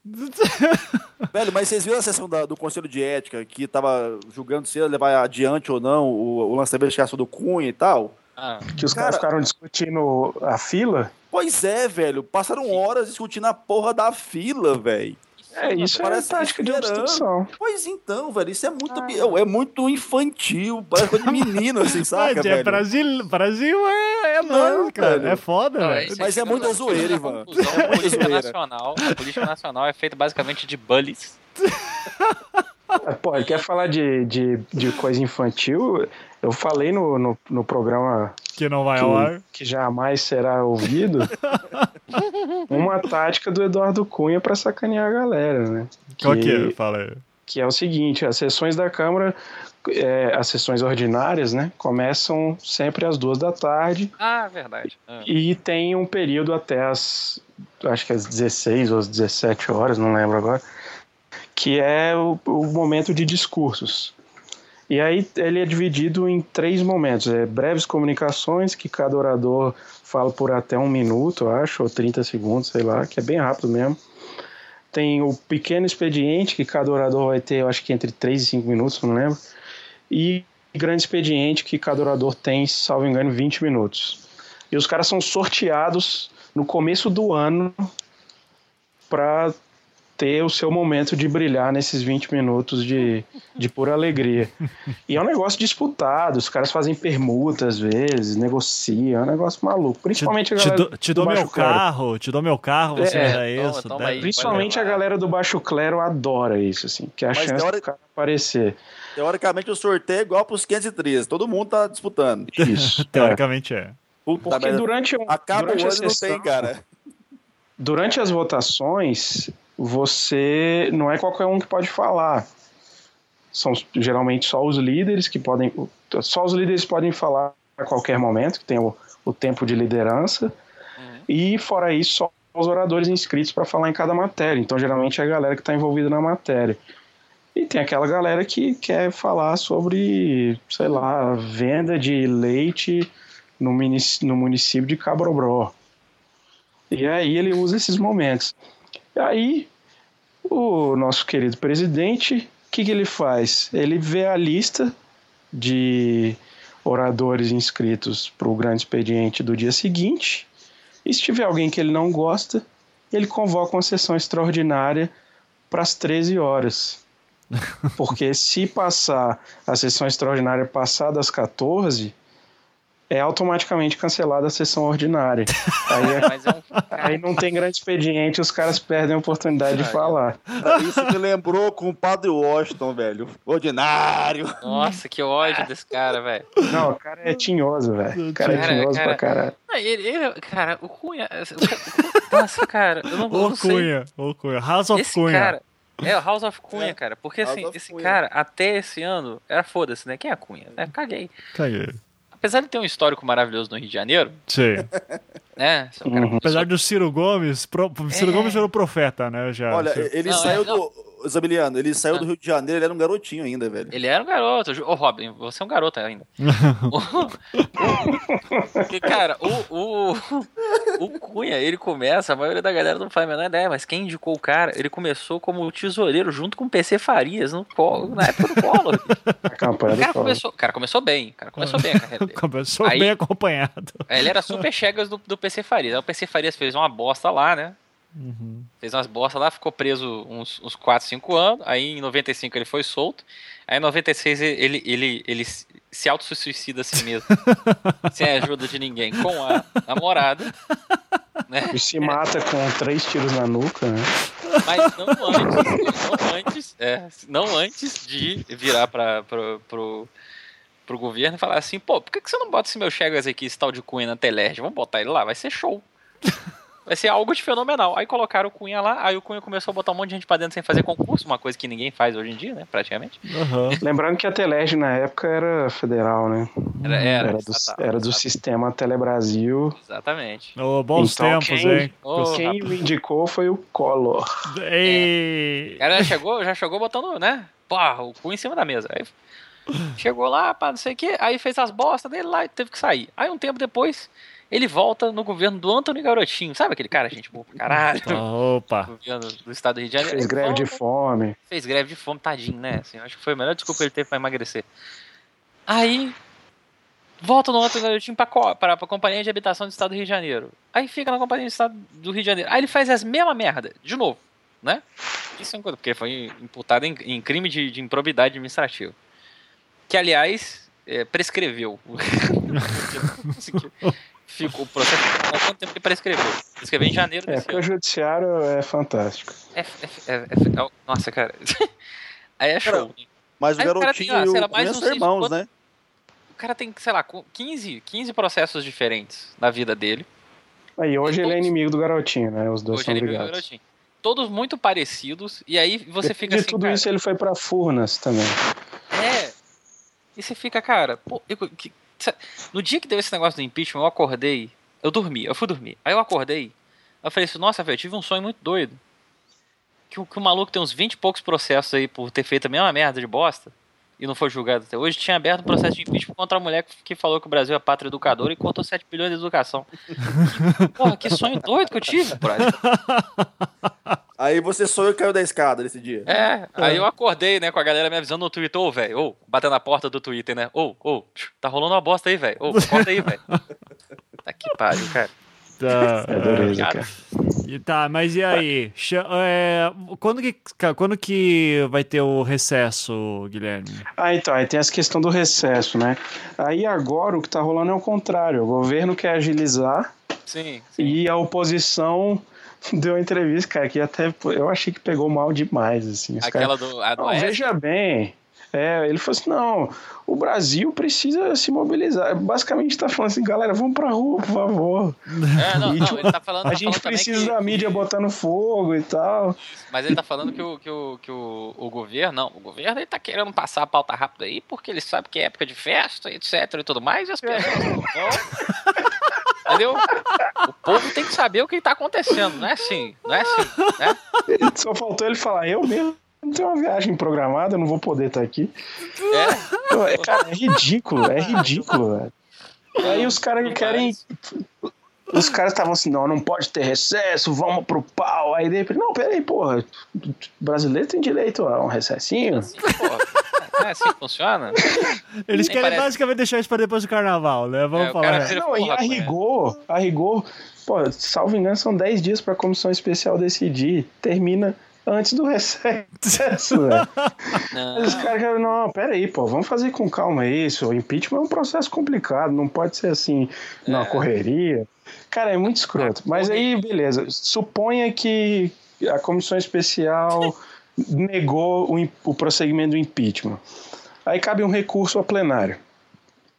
Chegou no plenário, precisa de 342 votos pelo prosseguimento, pela abertura do processo de impeachment.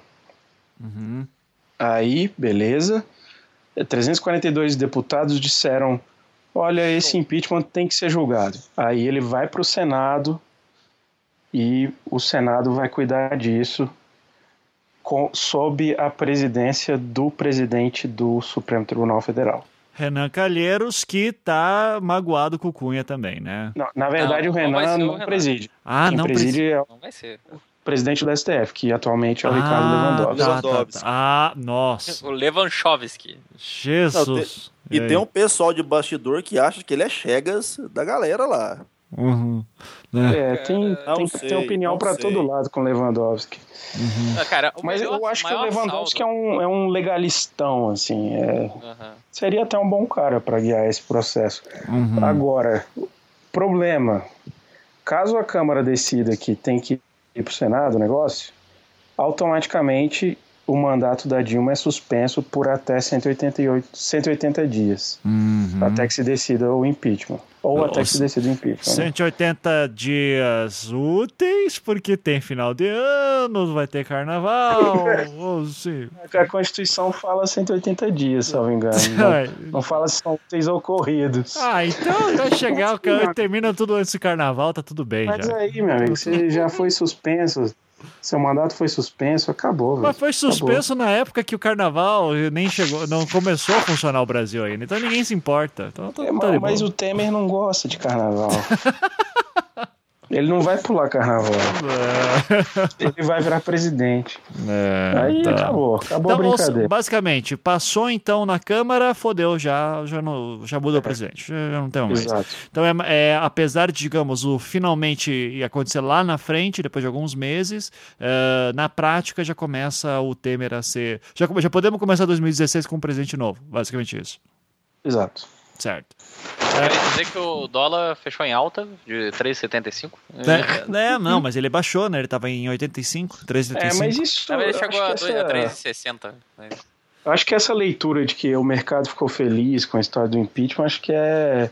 Acho que é complicada. Eu acho que tem muita oscilação mesmo nesse momento. É, é, é, a eco- economia não é uma coisa tão exata e tão direta assim, mas digamos que tá, não, não- também não é uma coisa assim absurda de se pensar, né? Não, não é, não é mesmo. Tá, É, é, mas economia é especulação, velho. É, eles, sim. aproveitar do Cara, burburinho a, única, a única dinheiro. coisa, aí. a única coisa que é exata na economia é que uma hora vai dar merda. exato. E que alguém vai ganhar muito dinheiro, não vai ser você. exatamente, exatamente. E que quando der merda, todo mundo que tinha grana pra perder não vai perder. É. exato. Eu gosto. Porque a galera vai terceirizar os prejuízos. Tá, mas de Guilherme, mais uma vez, você não me passou uma data exata de quando que entra em recesso aí em Brasília. O recesso é previsto para 17 de, de dezembro, né? O Ivan, último. ô, Ivan, Oi. vamos fechar uma data. Vamos deixar a data em aberto. Quando a gente chegar perto da data, a gente dobra a A data. gente dobra a data. que merda. É, Tá Mas foda, tá né? nessa dúvida se vai ter recesso ou não, se vão foder com, com os meus planos de férias ou não. Cara, é é que isso era uma outra coisa que eu ia te perguntar, porque, é, sabe, me dá um cheiro às vezes que, tipo, se um, um Eduardo Cunha percebe que, cara, eu consigo tirar de mim, eu tô conseguindo já articular aqui que a- eu vou ter os 300 e poucos votos que preciso, que esse filho da puta não faz a votação no, no dia do Natal, assim, sabe, cara? Tipo, Ele, é, sabe, tipo, Cara, dia 24 de mas é dezembro, sessão extraordinária, voto, tipo, ninguém tá sabendo Fala que é e vai. nós, né? No dia seguinte, quando você Mas é de- acorda. mas no dia ele seguinte tem- você acorda, tem um mendigo correndo teu rabo, sabe? Não, ele se veste de Papai Noel, se precisar. Não há dúvida disso. Aquela cadeirona. Mas ele tem contra ele o, o fato do quórum, né? Cara, você conseguir 342 votos é difícil pra caralho. Uhum. Não é, não é pra qualquer um, não. São quantas cadeiras mesmo, no total? 513. É, tá. É é, são dois terços da Câmara, né? E é mais difícil do que aprovar a emenda constitucional. Então ele precisa. Mas, mas tem que estar todo mundo lá? Ou, tipo, quem tá lá, volta a maioria ganhou? né, você precisa de 342 votos favoráveis ao impeachment. Se tem 342 caras e todo mundo votou, beleza. Mas se você tem 342 e um votou não, acabou. Já entendi, entendi. Entendeu? Mas, cara, de novo, não, eu não duvido filho da puta fazer uma sessão extraordinária dia 24 de dezembro e com mais. Mas isso- 342. Isso é assim, ó, o cálculo que a gente faz geralmente é o seguinte: para a emenda constitucional, você precisa de 308 votos. Aí o cálculo que a gente faz geralmente é que o quórum normal para você aprovar uma emenda constitucional vai ser algo em torno de 480. Para você garantir que você vai conseguir os 308 votos que você precisa, entendeu? Tá jogando mais de 100 Então- aí, então. É, É, porque, pô, vamos pensar, o cara precisa de 342 votos. O PT tem 60 ou 65 deputados, não sei, alguma coisa assim. O PDT, que, cujo presidente e o Ciro Gomes ajudaram agora a montar a tal da rede da legalidade, PDT tem, acho que 15. PCdoB mais 13. Então você já tem aí ah, algo em torno de 90 deputados que vão votar contra o impeachment. Então o cara precisa, no mínimo, de 430, vamos colocar assim. Cara, vai virar, 430 vai virar corrida de van nesse negócio, né? O, o Lula pega a van dele, e o Eduardo vai pegar a van dele pra encher de deputado. vai. pra botar na parada lá. Agora Caralho. Não, mas o, o- o Eduardo Cunha ele tem um jeito que ele inventou esse ano, Especial. que se, se você perder uma votação, ele desconta seu salário. Olha que legal, hein? Olha só. Antigamente tinha justificativa, você podia falar assim, ah, eu tava num evento na minha cidade. Ah, Hoje em dia nem isso. Tava sendo abduzido ali, né? Tá, é, Guilherme, a, já, cara, a gente. a- de- dando só um pouquinho, Zé É, existe chance de, por exemplo, entrou em recesso e ele faz sessão extraordinária? Ele pode fazer isso? Não, não pode. Não pode. Porque entrou em recesso, a única, Já era. a única possibilidade de ter sessão é convocando o Congresso inteiro. Não, só, não pode convocar só uma casa. Tá, É mas, mas cara, a gente tá guerra, né? falando de um cara que ele conseguiu botar a votação, o, o plano de maioria penal, um dia depois de ela ter sido recusada. Tá, é isso É, que mas, mas foi um, um golpe regimental ali. O problema é que para convocar o Congresso inteiro, quem tem que convocar o Congresso é o presidente do Congresso, que se chama Renan Calheiros. Aham. Aí ele tem que estar com muita vontade. né? Então, aí Tá. já sai da alçada dele. Mas, cara, sinceramente, o que eu acho que, que acontece é que o Eduardo Cunha, ele, ele acaba as sessões dele e ele vai pra casa, e aí na casa dele tem um fosso, assim, e esse fosso é cheio de neonazistas famintos. Ele atravessa esse fosso, entra dentro de casa, senta na sua mesinha, aí ele arruma a mesinha dele, aí tem os dados dele lá, tem um monte de coisinha dele. E ele fala assim: olha só, agora eu vou fazer um impeachment da Dilma, porque aí se a Dilma cair, depois eu mato o Temer. Aí quando eu matar o Temer, eu viro presidente. Aí eu faço com que todos os meus processos sumam. E aí eu vou, eu vou pegar meu corte do Jesus.com e vou dar altos rolê pela Europa e vou cagar e andar pra esse povo desse país, entendeu? Zamiliano, você me fez lembrar agora o Pink e o cérebro, cara. Cara, O que fazemos que- todas as noites, tentar Exato. dominar o mundo. tentar acabar com meus processos, né? Assim, Pois é, É, mas com a diferença é que ele tá tendo muito mais sucesso que o Pink e o Cérebro. sério, obviamente. Eu tô mais- Não, mas vem cá. Voltando agora nesse fato aí, Guilherme. Ó, o, o cara também tá com processo correndo contra ele. Isso não vai atrapalhar em nada os planos maquiavélicos dele? Cara, então, é muito complicado, né? Porque, Pô, tá por um lado, eu vejo uma galera defendendo a qualquer custo o impeachment e fala assim: ah, não importa que o Eduardo Cunha tá cheio de processo, não sei o quê, a função do, do presidente da Câmara é essa, então foda-se. Mas, porra, ao mesmo tempo, é o cara que vai guiar o processo que pode levar à suspensão do mandato da presidenta. Assim, para o cara conseguir fazer isso, o cara tem que ter uma certa moral, que ele tem demonstrado perder.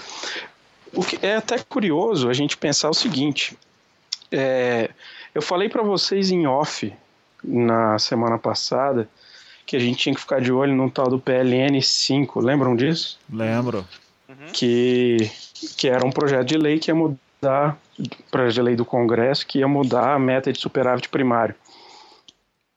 E isso era, assim, de extrema importância para o governo, porque se isso não fosse aprovado, aí existia uma chance da Dilma incorrer em crime de responsabilidade contra a lei orçamentária fiscal, a lei orçamentária anual, perdão. E no mesmo dia em que o Eduardo Cunha deu a resposta para o negócio de impeachment, o governo conseguiu aprovar isso. Uhum. Que era um negócio assim gigantesco, difícil pra cacete de aprovar, e o governo conseguiu aprovar.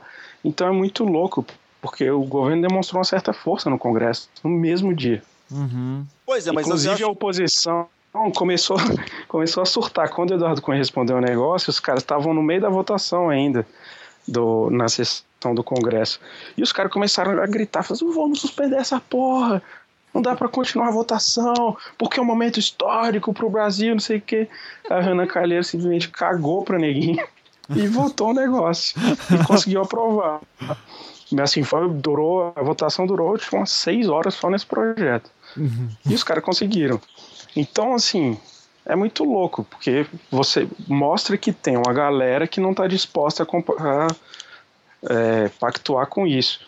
Eu ouvi de um líder Essa eu não posso dizer que eu não posso dizer de qual partido é.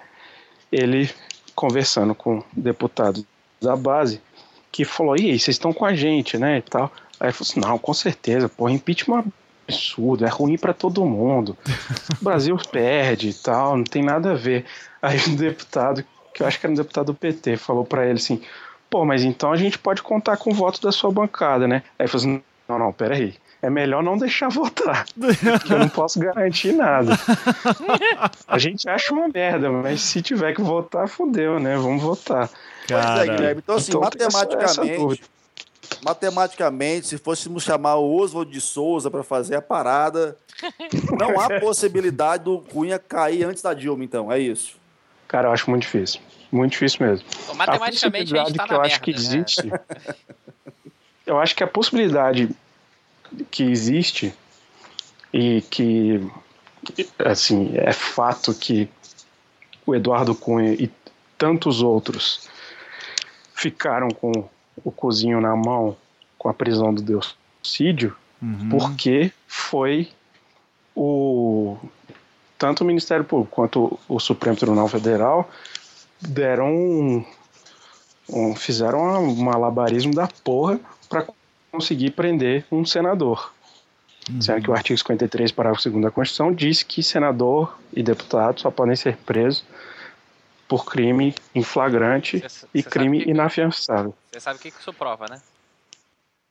Isso não prova que- nada. Não, isso prova que na Que hora coisa. que quer, é o filho da puta. vai. É, exato. E prova que o Coringa, o Coringa é o filho da puta. e aí o que que acontece? É, a galera ficou com o cu na mão. E uma das coisas que levou à prisão do, do Delcídio foi o fato dele estar tentando é, achacar uma. Achacar, é mais chantagear mesmo, né? Uma testemunha. E aí existe a galera que diz que o Eduardo Cunha tem pressionado disso, né? muito algumas pessoas. Uhum. Então, pode, de repente, pedirem a prisão dele também, do mesmo jeito que o Delcídio foi. Isso Existe um já. dia muito divertido no Brasil, cara. Existe já o plano do, do caralho, Procurador-Geral da República de pedir o afastamento dele da presidência da Câmara, que, na minha opinião, não tem fundamento jurídico. Não existe, por exemplo, do jeito que existe impeachment, não existe nenhum instrumento jurídico que, que permita a, a retirada de um presidente da Câmara ou do, do Senado. Só instrumentos políticos mesmo, por meio do Conselho de Ética, etc.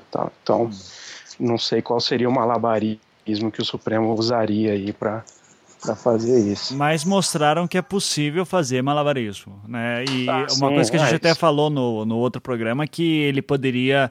ah, um dos motivos que a Dilma, por exemplo, diz que foi a favor da prisão do Delcídio, justamente que poderia ser visto isso como tipo, é, é isso aí, olha aí, seu Cunha, isso pode acontecer com você daqui a pouco, sabe? Então, É, tomara. É, É, seu. Cunha. Fica de olho nesse teu cu. fica aí, de olho. Velho, o, o lance é que impeachment no cunha dos outros é beleza, né? É. Exato.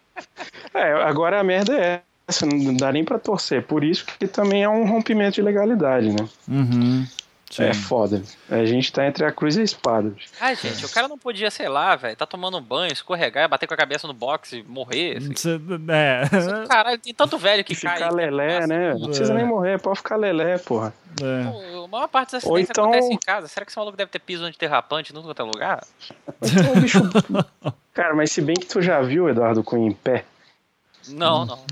Por o quê? formato dele deve dificultar pra caralho a queda. Formato dele. Por quê, cara? Não- A O o aerodinâmica, formato de velho. João Bobo, velho. Ah. O cara tem o formato de um João Bobo, te parece uma pera, velho. É que eu só, só vejo da cabeça pra cima, né, cara? Eu não sei como é que eu faço. Deixa eu procurar Eduardo Cunha de pé Nada no o Google. João Bobo. Eduardo Cunha de pé. Agora, agora a gente entra na parte do cast que a gente fica achacando fisicamente a pessoa que a gente detesta. É, Exato, tá. Fazendo bullying, né? Pô, isso é pai. Não, Mas a eu não tô falando de forma pejorativa, eu tô falando que dificulta. O centro de gravidade do cara tá ali, é difícil você passar. Centro de gravidade é espalhadão, né? Ai, ai, ai. Tá. O...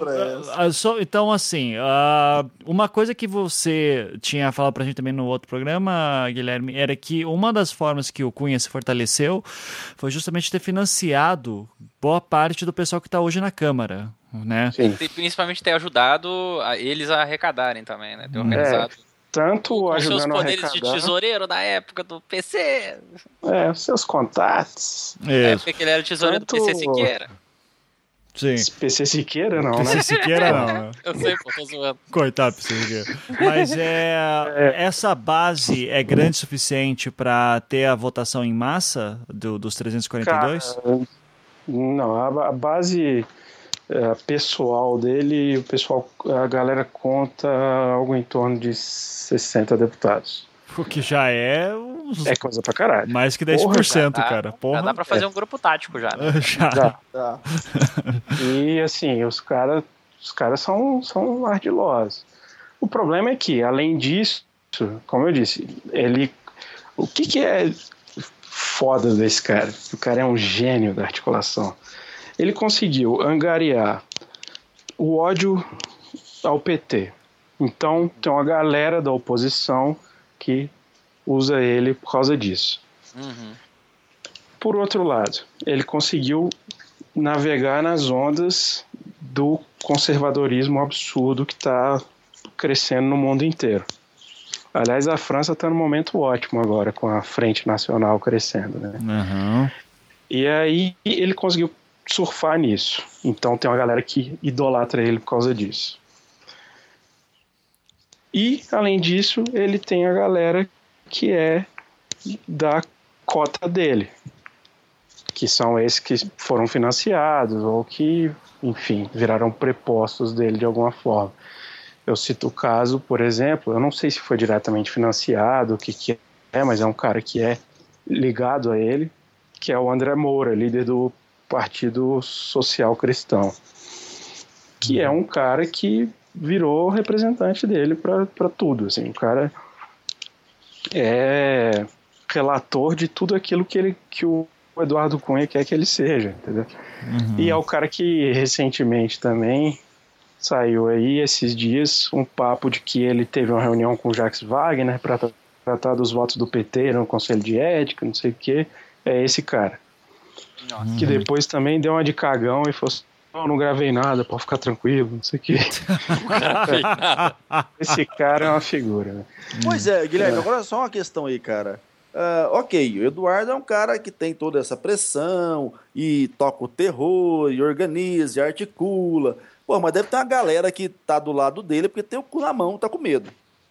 Pô, esse não Deve seria um ter, momento, então, pra essa galera que é, é- é mais medrosinha se aproveitar e defenestrar o cara de uma vez, velho. Porra, o cara só. Porque assim, ele manda, né? Ele toca o terror. Então, cara, se o cara tá meio queimado, bora fritar ele logo, a gente dá um jeito de se libertar desse cara, porque.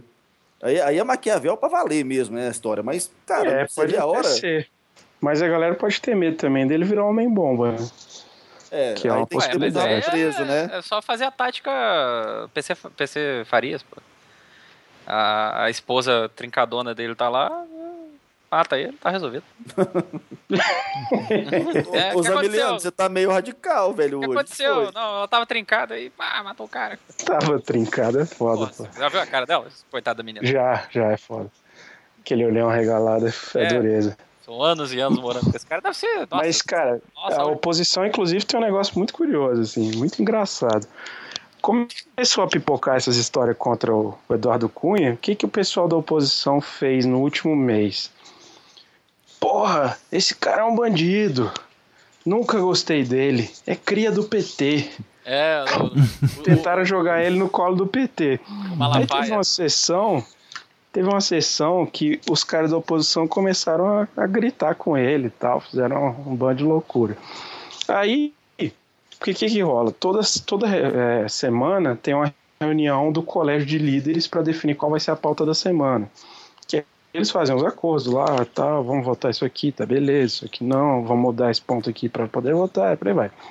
Aí teve uma reunião do colégio de líderes que o pessoal do PSOL, da rede, do Democratas e do PSDB falaram que não iriam nunca mais participar de uma reunião do colégio de líderes enquanto o Eduardo Cunha presidisse e que eles iriam obstruir todas as pautas enquanto o Eduardo Cunha presidisse. Aí deram um chilique monstro, começaram a obstruir, show de bola. Aí começaram, pô, gritaria toda a sessão do plenário, os caras obstruindo tudo tal, tocando terror. E o governo com o cu na mão, que precisava aprovar uma medida provisória antes que ela caducasse. E não, na merda, absurdo. Aí Eduardo Cunha fez uma parada completamente maluca num dia lá que ia ter uma votação no Conselho de Ética contra ele. Ele convocou uma sessão e pediu para cancelar o Conselho de Ética, aí deu uma merda absurda. Aí saiu um monte de gente gritando fora Cunha, os caras dentro do plenário gritando fora Cunha, saíram do plenário e tal. Aí, nessa semana, Eduardo Cunha dá a resposta pro impeachment e de repente os caras são amigos de novo. Os caras, porra, primeira coisa que fizeram na, na quinta-feira de manhã, depois da resposta de quarta, primeira coisa foi reunião do colégio de líderes. Meu Os caras foram lá. E agora pararam de obstruir tudo. Então, pô, que isso? Nunca falei que ia obstruir nada. Que é isso? Sou, sou... Tinha que reprovar todo mundo nesse colégio aí. Tá, tá foda, bicho. Tá Ah. foda. Nem recuperação, é direto reprovado. É. Gente, É. vamos, vamos brincar de mandinar então agora? Mas, Mais, mais. ó, a última vez que você brincou de mandinar, a gente tá gravando outro programa, velho. Cuidado, porra não dá tempo, não. É verdade. não, não, mas agora não tem como porque tem esse período de 10 dias. Então, vamos lá.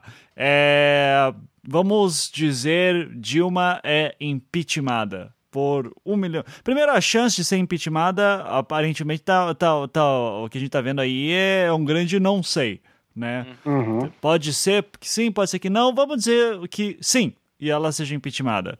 É, Temer assume, 2016.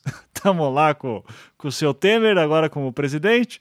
E, e daí eu vou para Presidente Mordomo, né? é, vou, vou para Cuba, o que que eu faço? Assim, o que que vocês acham? O que que você acha que altera de cara, assim já? Você acha que acho que a pergunta que eu acho que seria interessante pro até o Guilherme falar é: as tensões em Brasília você acredita que diminuiriam com o Temer no poder ou a gente estaria vendo o Império Galáctico aí do Star Wars assumindo de vez? Um papatine, né? É, o Palpatine. Eu acho que surgiriam novas tensões. Uhum. Algumas se aquietariam, mas várias outras surgiriam. Para começar, o fato de que você tirou a Dilma do poder, você tem o presidente, é, o Temer, o cara pode muito bem romper com o PT e o- maior partido da, do governo ficar de fora. E aí isso já é uma mudança bem, bem drástica, né? Que aliás é uma, é uma mudança com relação à época do Collor. Vamos lembrar que o Collor foi eleito por um partideco. Uhum. O, o partido do Collor nem existe mais, era um partido, não sei o que, da juventude. É, o PRN, foi criado pro Collor, aquele partido. É, era um partideco. Então, assim, você defenestrar um partido desse depois do impeachment é uma coisa. Você defenestrar um partido que é a maior bancada eleita na Câmara dos Deputados é outra. Uhum. Então, tem essa questão. Claro que o PT não está conseguindo fazer porra nenhuma no Congresso.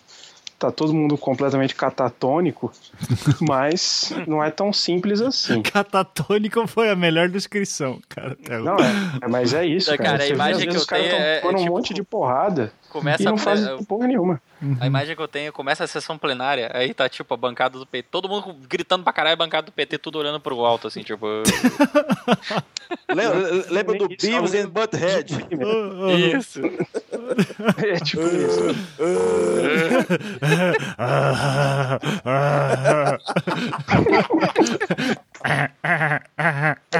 Exatamente. Esse é o Cunha, esse é o Cunha, esse é o Cunha.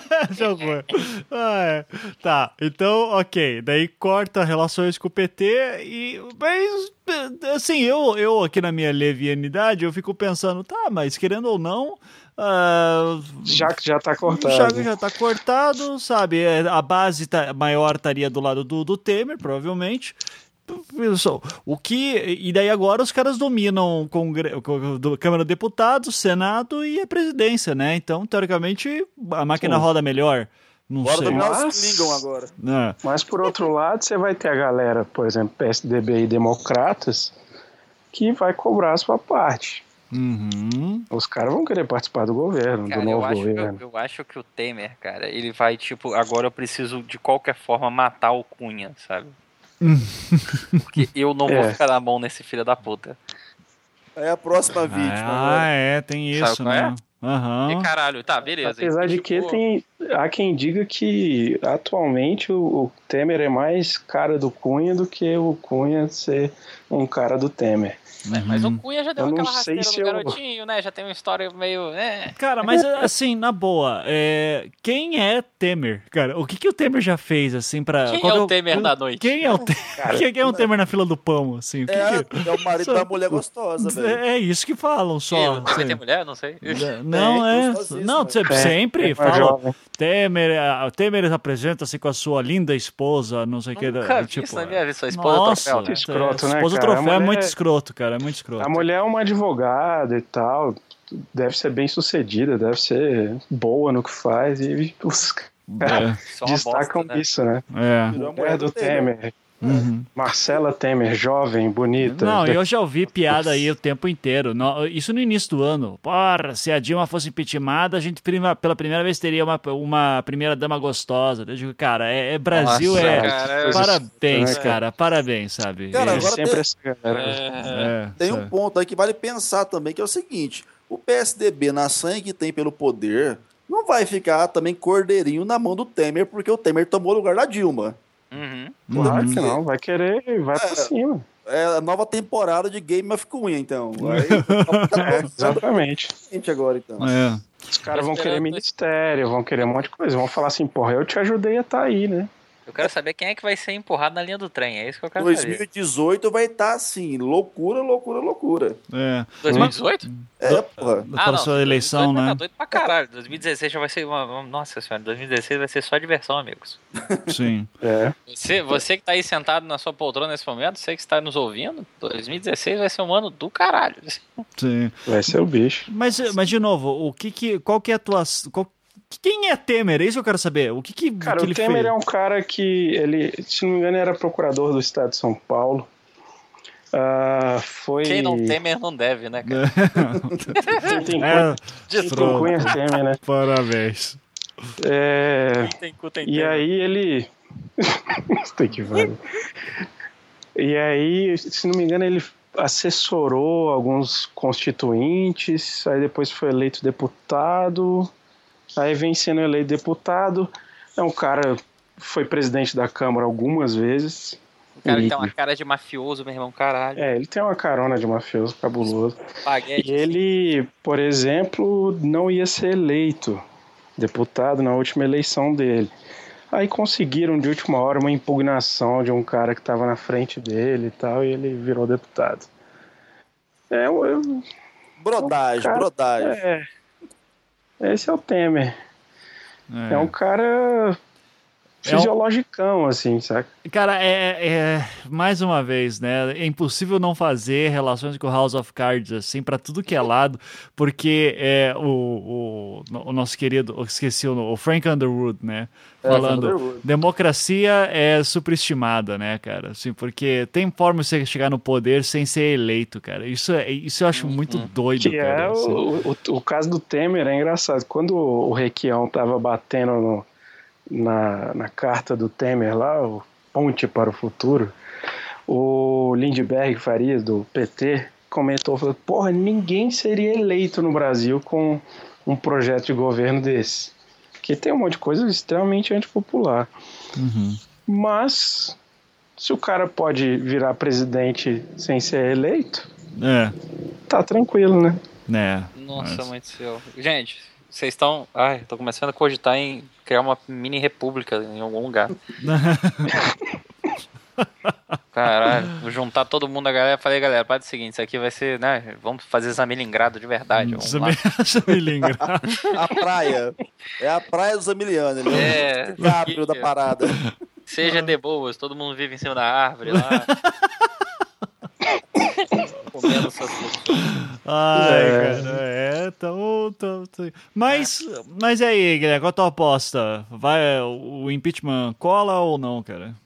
Cara, eu, eu- por enquanto acho que tá difícil. Aham. Realmente acho que tá difícil. Eu quero ver quem mais do PMDB vai debandar e quero ver o partido do Kassab, o que, que ele vai fazer. Mas também teve ao longo do ano alguns deputados do PMDB se manifestando contra o impeachment, fazendo almoço com a Dilma, não sei o que. Isso vai ser interessante.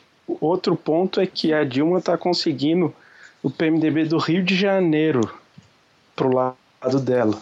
Uhum. Cara, eu tô, eu tô imaginando esses, tô imaginando esses Então- almoços com a Dilma, sabe qual é?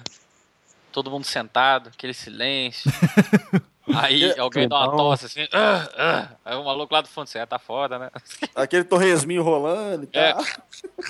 E ela lá na ponta da mesa, assim, comendo e olhando pra todo mundo, assim. Pai, o A pai Juliano sobremesa a gente sabe galera. qual é, né, velho? Pai, pai que espanca os filhos, olhando assim. A sobremesa a gente conhece, pô.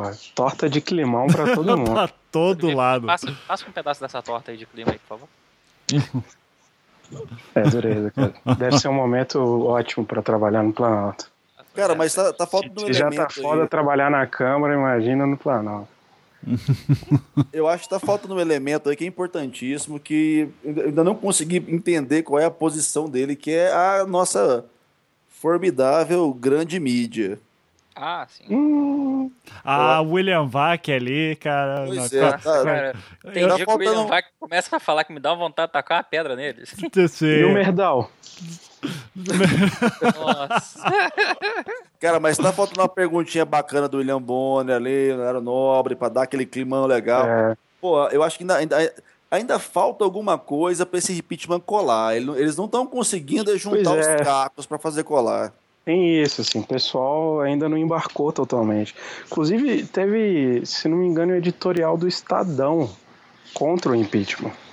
Uhum. Isso. E, porra, Estadão, velho? Estadão? Esta- Estadão é. Não é uma galera exatamente petista, né, velho? Sim, sim. Eu posso estar falando merda, mas eu tenho quase certeza. É da Folha. Então, não. realmente falta, falta algumas forças embarcarem nessa, sabe? Por É. isso que eu acho que ainda tá um pouco difícil. Por isso que os caras da- do PSDB estão pedindo o recesso pra gente poder tacar um pouquinho de gasolina aqui, pra poder Cara, fazer alguma coisa. Mas dando recesso, tá com a gasolina com o pessoal pensando em Papai Noel, cerveja, cidra. Ah, vai, vai- vai perder a liga, velho. Né? Vai, não, vai É. perder a liga, vai perder a liga. Depois vem carnaval, essa porra vai virar alguma coisa pra março, abril Nossa. se virar, né, velho? Tô vendo, eu tô vendo que eu vou passar o fim de ano na casa do Ivan, né? Aí vai chegar a notícia de que eu não posso voltar pro meu estado, que eu fui expulso. e eu vou ficar tipo, gente, eu não tenho mais país.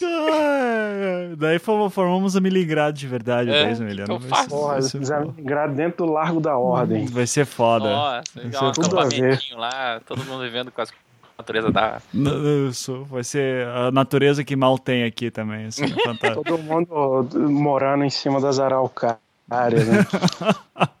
Pô, vai comer pinhão pra caralho aí, então. É, Tá loucão de pinhão, né?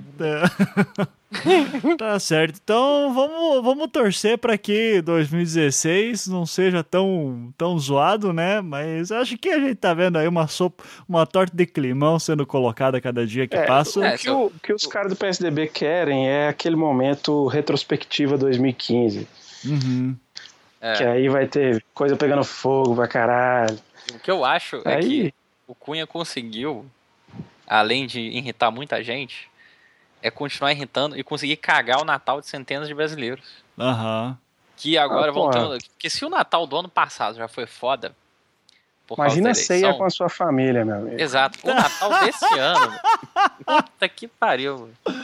Eu já Ah, sou, eu já sou conhecido da minha família como antissocial, Brad. Aham. Que que é isso? Bobagem. Vai ser foda. Porra, mas Sou- você é socialista? É, mas Comunista, eu, na eu verdade. sou o socialista mais antissocial que eu conheço, né? É cara? verdade, é verdade. Cara, é Poxa.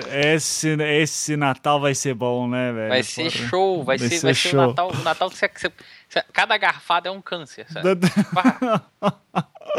Ah, Bom, é. ne- nesse ponto, então, eu tô de boa, porque eu vou passar o Natal num golpe comunista em Portugal, então, velho, cada um se foda aí.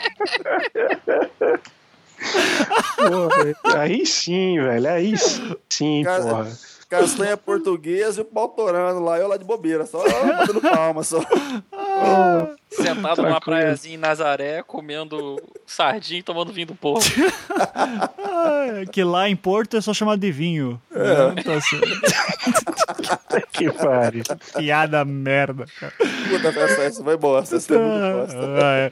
Bom, é, eu só. pra- acho que para pensamento final. É, eu quero fazer uma pequena oração ao grande capital aqui, é, pensando no que o Marinho falou no programa anterior, que não vai ao ar, né? Mas lembrando mais uma vez, mas é que, é, que o- quando o Marinho falou que em algum momento a galera que financiou tudo essas putaria aí vão ficar de cara porque não tá tendo retorno e a crise tá pegando. Então, uma- em alguma hora, esse pessoal vai dizer assim: ô, para de putaria nessa merda aí, senão, fodeu, ano que vem eu vou financiar o PSOL Caralho. e vá Vou pra. financiar o, o Partido dos Emilianos ano que vem. Nossa senhora, isso aí não é. Nossa senhora, isso não Porra, vai acontecer, não. Ah, é. Dois- a dois- crise pro mercado financeiro tá foda. Os caras estão lucrando só algo em torno de um trilhão. É, tá É, foda. bobeira, né? Coitado, é, cara. porra, tá- absurdo. Tadinho, Então- os caras estão passando mal, gente. Não, mas aí que tá, cara. Estão passando Isso- fome. Olha o Ike Batista lá passando fome, gente. Coitado homem. bancos tá muito bom, mas tem uma galera que botou dinheiro em campanha aí que tá todo mundo fudido, velho. Nas Odebrecht da vida, É. assim. Pô, Uhum. tem uma galera que tá rodando pesado esse negócio aí. Porque assim, tá. Ah, o setor produtivo tá, tá todo fudido. Não, mas o setor produtivo tá fudido desde a década de 90, né? Mas Agora é- é que tá só melhorando. Eles botaram uma grana na campanha aí, um monte de deputado aí, não sei o que lá, não sei quem, né? Deixa pra lá. Mas, porra, realmente, se a coisa não der alguma guinada pra um lado ou pro outro, esses caras vão começar a cobrar fatura. E tem muito deputado aí que só se mantém de pé porque tem neguinho injetando por trás ali, velho. Uhum. Nossa, essa frase ficou do caralho. Ficou ótimo. Meio foda. Né? Pô, É. entenda, entenda do jeito que o senhor quiser. Então, Essa frase ficou esplêndida. Não, não, você é. Então, vamos. Por incrível que pareça, esse momento. Cara, é minha única esperança para que 2016 dê uma melhora é que comece a ter isso, cara. Porque, cara, e pensar ainda. Que eu fico, eu fico pensando assim, né? É, 2014, digamos que todo, desses 12 anos do PT, foi o ano em que meio que, tipo, ok, aqui fechou um ciclo, tá? Ah, de, de crescimento. E daí começou a cair, e que foi marcado pela, por uma Copa do Mundo, e que inclusive a Copa do Mundo veio muito com esse, com esse negócio de tipo, vai trazer investimento, vai crescer pra caralho. ano que vem tem Olimpíada. Tem caralho. Olimpíada, velho. Tinha nem Tem- lembrado disso. Tem Olimpíada. Pra então... fechar com chave de ouro tinha que ter um ataque do Estado Islâmico. Não, e, e, isso é uma coisa que a gente até falou no Hangout lá com o Felipe, porque tem as Olimpíadas, o Brasil, inclusive, está comprando uma série de armamentos uh, de antiaéreo, principalmente porque sabe Deus o que pode acontecer. A Olimpíada é um momento que está todo mundo olhando, é concentrado em uma cidade só, então pode ter ameaça terrorista, pode, cara, pode ter uma merda absurda no que vem. É, pode ser que não dê nada, inclusive acho que a maior chance é que, é que não dê nada, mas sabe Deus o que pode acontecer. E, cara, é, é isso. Se, se tiver um né? ataque terrorista, a primeira coisa que vai acontecer é a Raquel Charazade falando isso aí é uma cortina do PT. É, é sabe? Cara, mas na boa, será que a galera do, do morro que vai dar uma lucrada bacana com essa Olimpíada vai não vai atuar como paramilitar para proteger o Brasil, não? Porque, porra, você vai atacar o mercado dos caras, né, velho? Você vai deixar rolar uma treta pesada com, porra, Estado Islâmico, caralho. Aqui é pequeno, porra. Tá, tá A briga... pintar aqui já era, velho. É, cara, não, eu, eu acho que. Eu, eu torço pra que não dê uma merda assim, velho. Mas é. É uma Diga, possibilidade. Digamos que assim, pra, pra, o, a, a, as Olimpíadas deveriam ser um momento que ia dizer o Brasil crescendo, tudo isso, e no clima de recessão que tá, com instabilidade política e ainda todo esse medo assim, de terrorismo internacional, cara, é, a, to, todo aqueles. A, aquela comemoração que teve da Copa, da, da, da, das Olimpíadas vindo, de repente alguém já, já deve ter gente pensando, cara, que não foi uma boa ideia, assim, sabe? Então. Cara, mas já rolou é. uma decepção com a Copa. Vamos falar. Ah, mas claro, né? claro. Rolou uma decepção com a Copa, e vem agora a Olimpíadas. Eu, eu, pessoalmente, o que eu tenho ouvido assim no cotidiano é que não há uma expectativa, puta merda, Olimpíada no Brasil. Não tenho sentido esse clima, sinceramente, não tenho. Eu, eu, eu nem eu lembrava mais. Né? Uhum. Ué, isso é coisa do Ivan, velho. Ivan que vem com essa parada aí. Acho que ele tá vendendo pulseirinha, é, mascote da, da Olimpíada. Não, mas, eu, não, mas é que, é que, que, o clima de Olimpíada ele é diferente. A gente começa a sentir o clima da Olimpíada assim mais assim um, um mês antes e, e, Copa do Mundo a gente já fica meio que esperando por mais tempo, porque é. mas é, mas querendo ou não é um evento importante sim e, e, que com certeza o pessoal do Rio de Janeiro tem uma percepção diferente da gente, é, da, da capital, né? Não, não os Emiliano que não vale aí. Então, não, desculpa. Né? Apesar é. de ter um centro de treinamento aqui que está sendo construído construído que está parado já tem um tempo. Né? Ah, mas aí tranquilo, né? No, daí é Brasil, daí não tem o que fazer. Mas é, mas então assim fica é, fica aquele aquele sentimento justamente de que cara que bosta tudo, assim sabe? Então eu, vou, eu já falei, cara, vamos para Cuba e é o jeito, né, cara? Lá saúde de graça melhor do que aqui. Tem Uruguai acho. também, né, cara? Uruguai, né? Oh, da, da, da... Uruguai é maconha e doce de leite, velho. Pô, tem a carne boa também, velho. Tem uns vinhos bacanas. Pô, é, vinho Taná, porra. É Não, já falei, cara. Na época, ano passado, eu falava que se desse merda nas eleições, eu já tinha um, um plano de negócio de Paraguai, Paraguai não, Uruguai, vender do, é, Space Doce de Leite, velho. já, já, tinha até uma, uma logomarca, Cara, assim, tipo, a carinha do. a carinha do Morrica com o olho de sois, doidão. Sois um homem e o nome é visão. Tio Pepe, velho. Sois um homem de pouca visão. Você tem que vender o Space Pamonha. Vai ser, moleque. A paçoquita, Space Paçoca, sabe?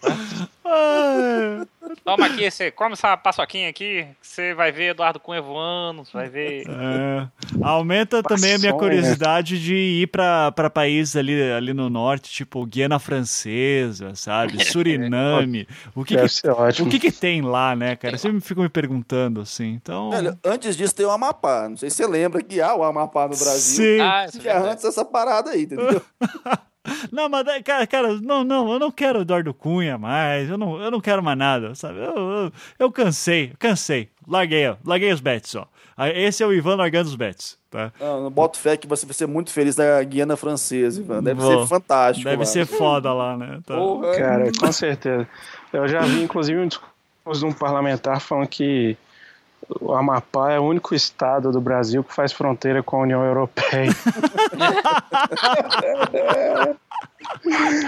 Porque pô, território francês ali do lado. Pá. pá. Ai, que esse, Não, cara, que, esse cara, tá cara é um gênio. o governador Valadares em Miami, né? Tá que pariu. Tá certo. É a representação, cara. Representação. É. Pega às vezes. É. Pega. Tá certo. Então é isso, gente. É um bom final de ano para todo mundo, né? É, Feliz 2016. Esse não é o último programa do ano, mas eu acho que os sentimentos aí já podem, já podem começar a torcer, né? Pra que o ano que vem não dê tanta merda assim. Não, tem que dar. Ah, mas ele perdeu a graça. Vou fazer programa de quem então? De É. balinha? As Não. pautas aí, ó. Tem que dar umas pautas aí. A gente vai, vai começar a gravar em- no meio do bambuzal. Não, repito, o meu a, a- a torcida positiva de que ano que vem, daqui a um ano, est- estaremos fazendo esse programa aqui é, de retrospectiva política 2016, cada um com o seu iate, ali, assim, todo mundo milionário.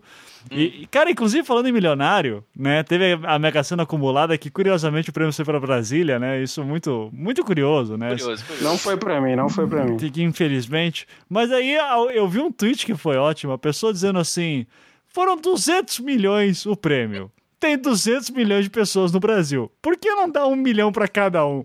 Eu pensei, cara, Quero ver essa aí, velho.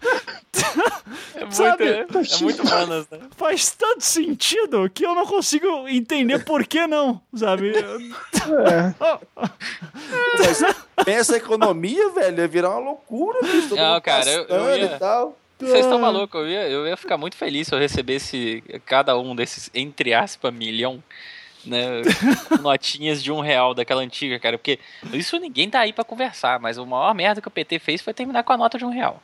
Ih, olha aí, cara. Caraca, Ah, isso. A Sim, única porra. nota verdinha que a gente tinha, cara. Ah, o resto Cadê o esse- beija-flor, né? Tá, é. Mas, mas tudo bem. V- vamos torcer um dia. Já pensou, cara? Sai, sorteio na Mega Sena lá, saiu o vencedor. Daí o vencedor é você, brasileiro. Para. um real pra cada. O Brasil ganhou.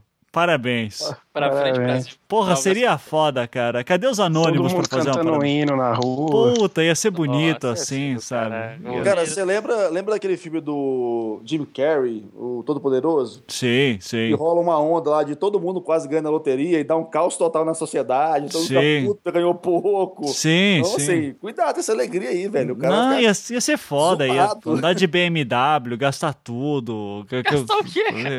Ia ser, ia ser foda. Real, pô, um Um real. real, cara.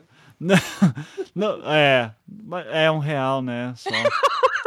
Agora peraí, que entendeu a parada. O Não, Ivan não tinha não até tinha agora percebido que sacado. dava só um real pra cada. É. Tá, mas Aí calma. depois, Dá pra cortar em. Dá, dá Não, pra, pera- é, a minha conta foi diferente. Realmente não faz sentido. Ó, a Dilma não vai. Eu sou ela de vai lá humanas. Ela não sanciona transformar design em profissão, por quê? Nada, né, velho? Bobagem. Bobagem. Olha o tipo de cálculo que o cara faz, velho. É, pois é, por que que na minha. Será que o tweet foi diferente? Sei Não. lá. Não, foi pô, Não, não era esse mesmo. Você quis acreditar, velho. Eu É quis isso. acreditar. Você quis acreditar. Nunca teve prêmio muito maior que isso também, não fica né? assim não, cara. Tá, tá, 10 tá. Vamos fazer, uma, vamos fazer um Faz programa isso. interessante agora. Como fazer a Mega Sena ficar interessante pra todo mundo agora? Vai lá. Quanto- É, o prêmio de 200 bilhões, aí tudo Du- bem. 200 bilhões? Aí dá. É, aí dá um milhão pra cada. Deixa eu fazer a conta aqui. É.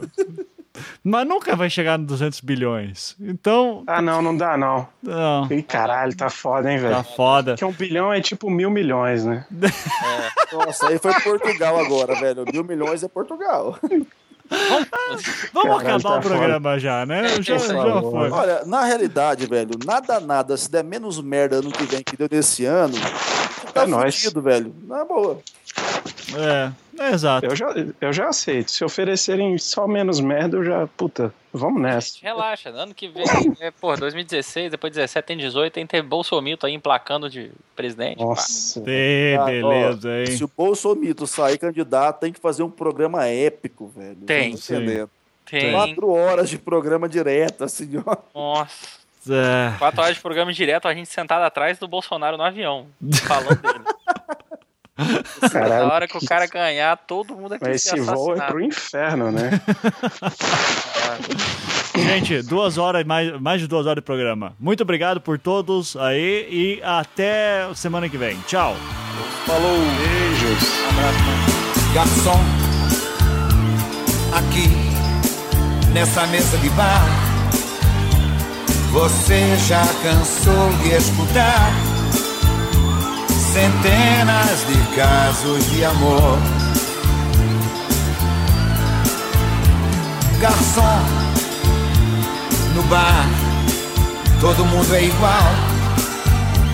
Meu caso é mais um, é banal. Mas preste atenção, por favor. Olha o coro, hein? Saiba que o meu grande amor hoje vai se casar. Mandou uma carta pra me avisar. Deixou em pedaços meu coração. Então, gravando já Anticast Urgente aqui, porque, enfim, né, seu Temer decidiu abrir aí a caixa de Pandora. Então, é, estamos aqui com o seu Zamiliano Comunista, tudo bom? Opa! Epa. Seu Marcos Marinho, a única pessoa sensata do mundo. Tentando novamente. Tentando novamente.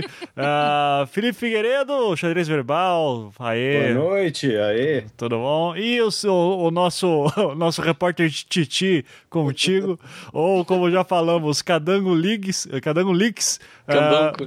é, Guilherme Sena Assunção. Tudo bom, Guilherme? Opa, dá pra mudar minha voz aí? Dá, não, não, ah, é. Tá, aqui é Queria o. aquela voz de pato ou de sequestrador.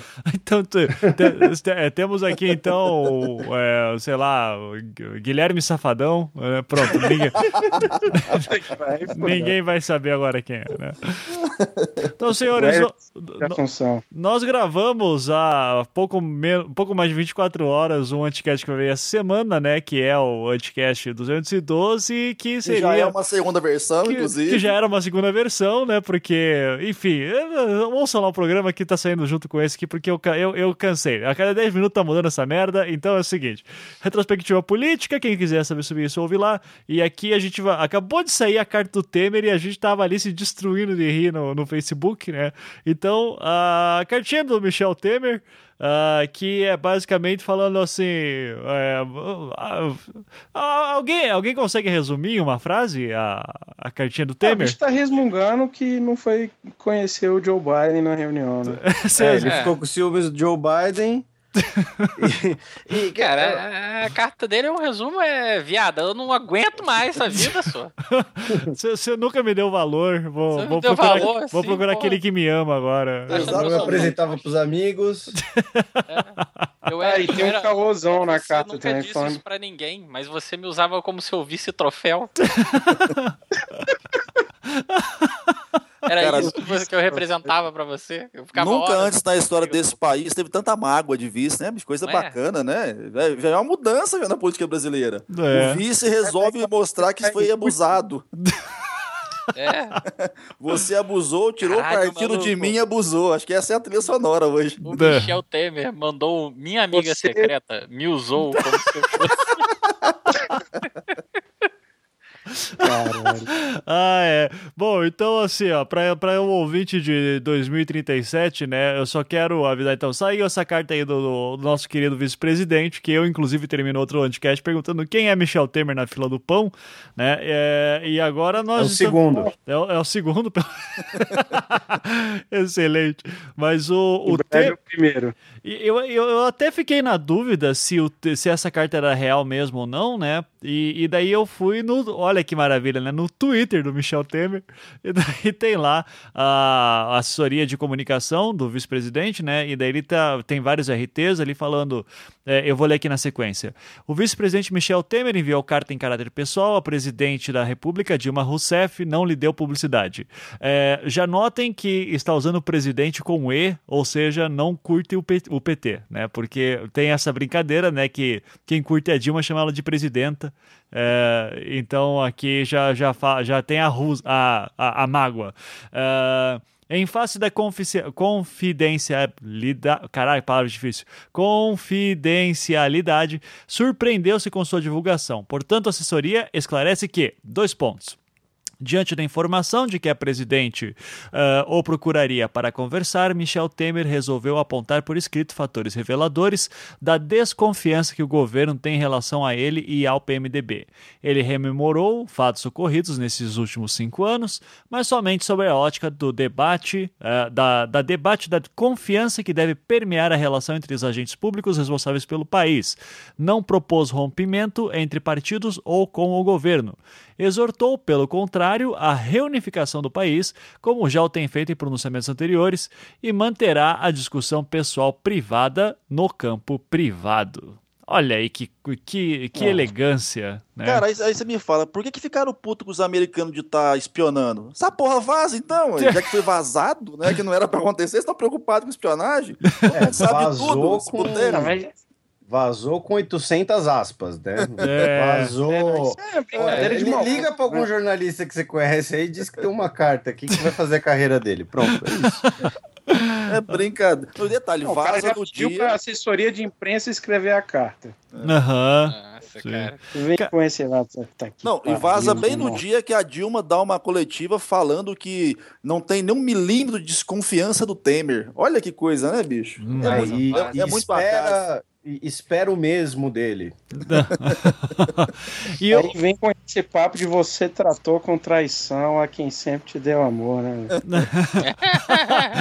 É, Essa vai ser a carta dela pra ele agora. É.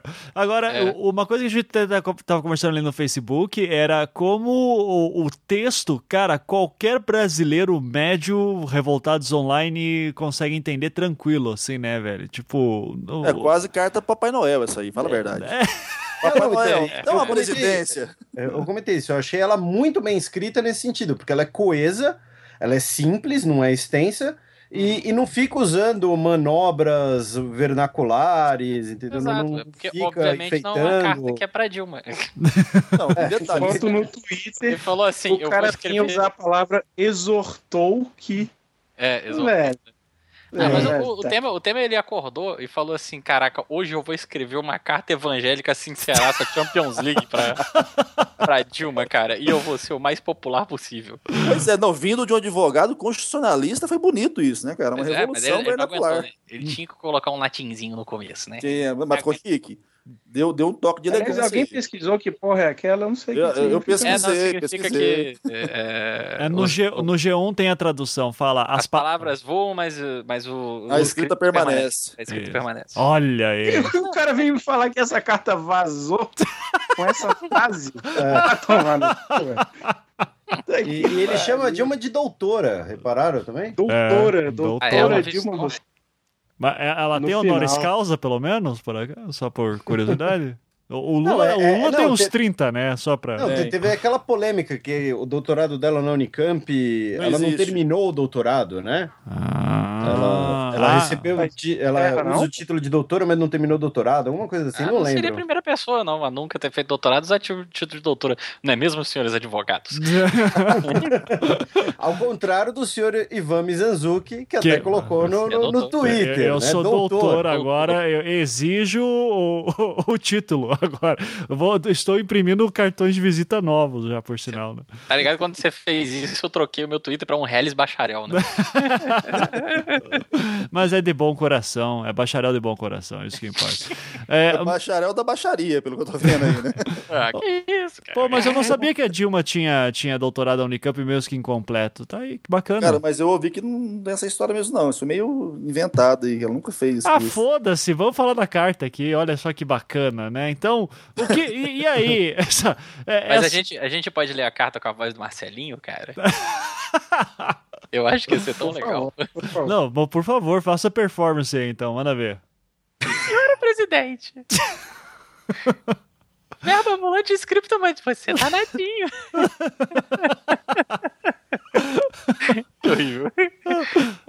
Por isso eu lhe escrevo. Muito a propósito do intenso noticiário desses últimos dias e de tudo que me chega aos ouvidos nas conversas do palácio. Essa é uma carta pessoal. É um desabafo que já deveria ter feito há muito tempo. Foi uma carta sensual ou é impressão minha? É, é É uma carta erótica, cara. É uma carteira. Não, não, mas tá, tá bom. Foda-se o Marcelinho. Cara, é, é, vamos lá. Vamos, vamos aos pontos diretos, então. Cara, mas tá, tá muito, tá muito, tá muito, sabe, desabafo, desabafo que deveria ter feito há muito tempo, né? O cara, O cara, o cara é vice-presidente do Brasil, assim, não faz terapia, sabe?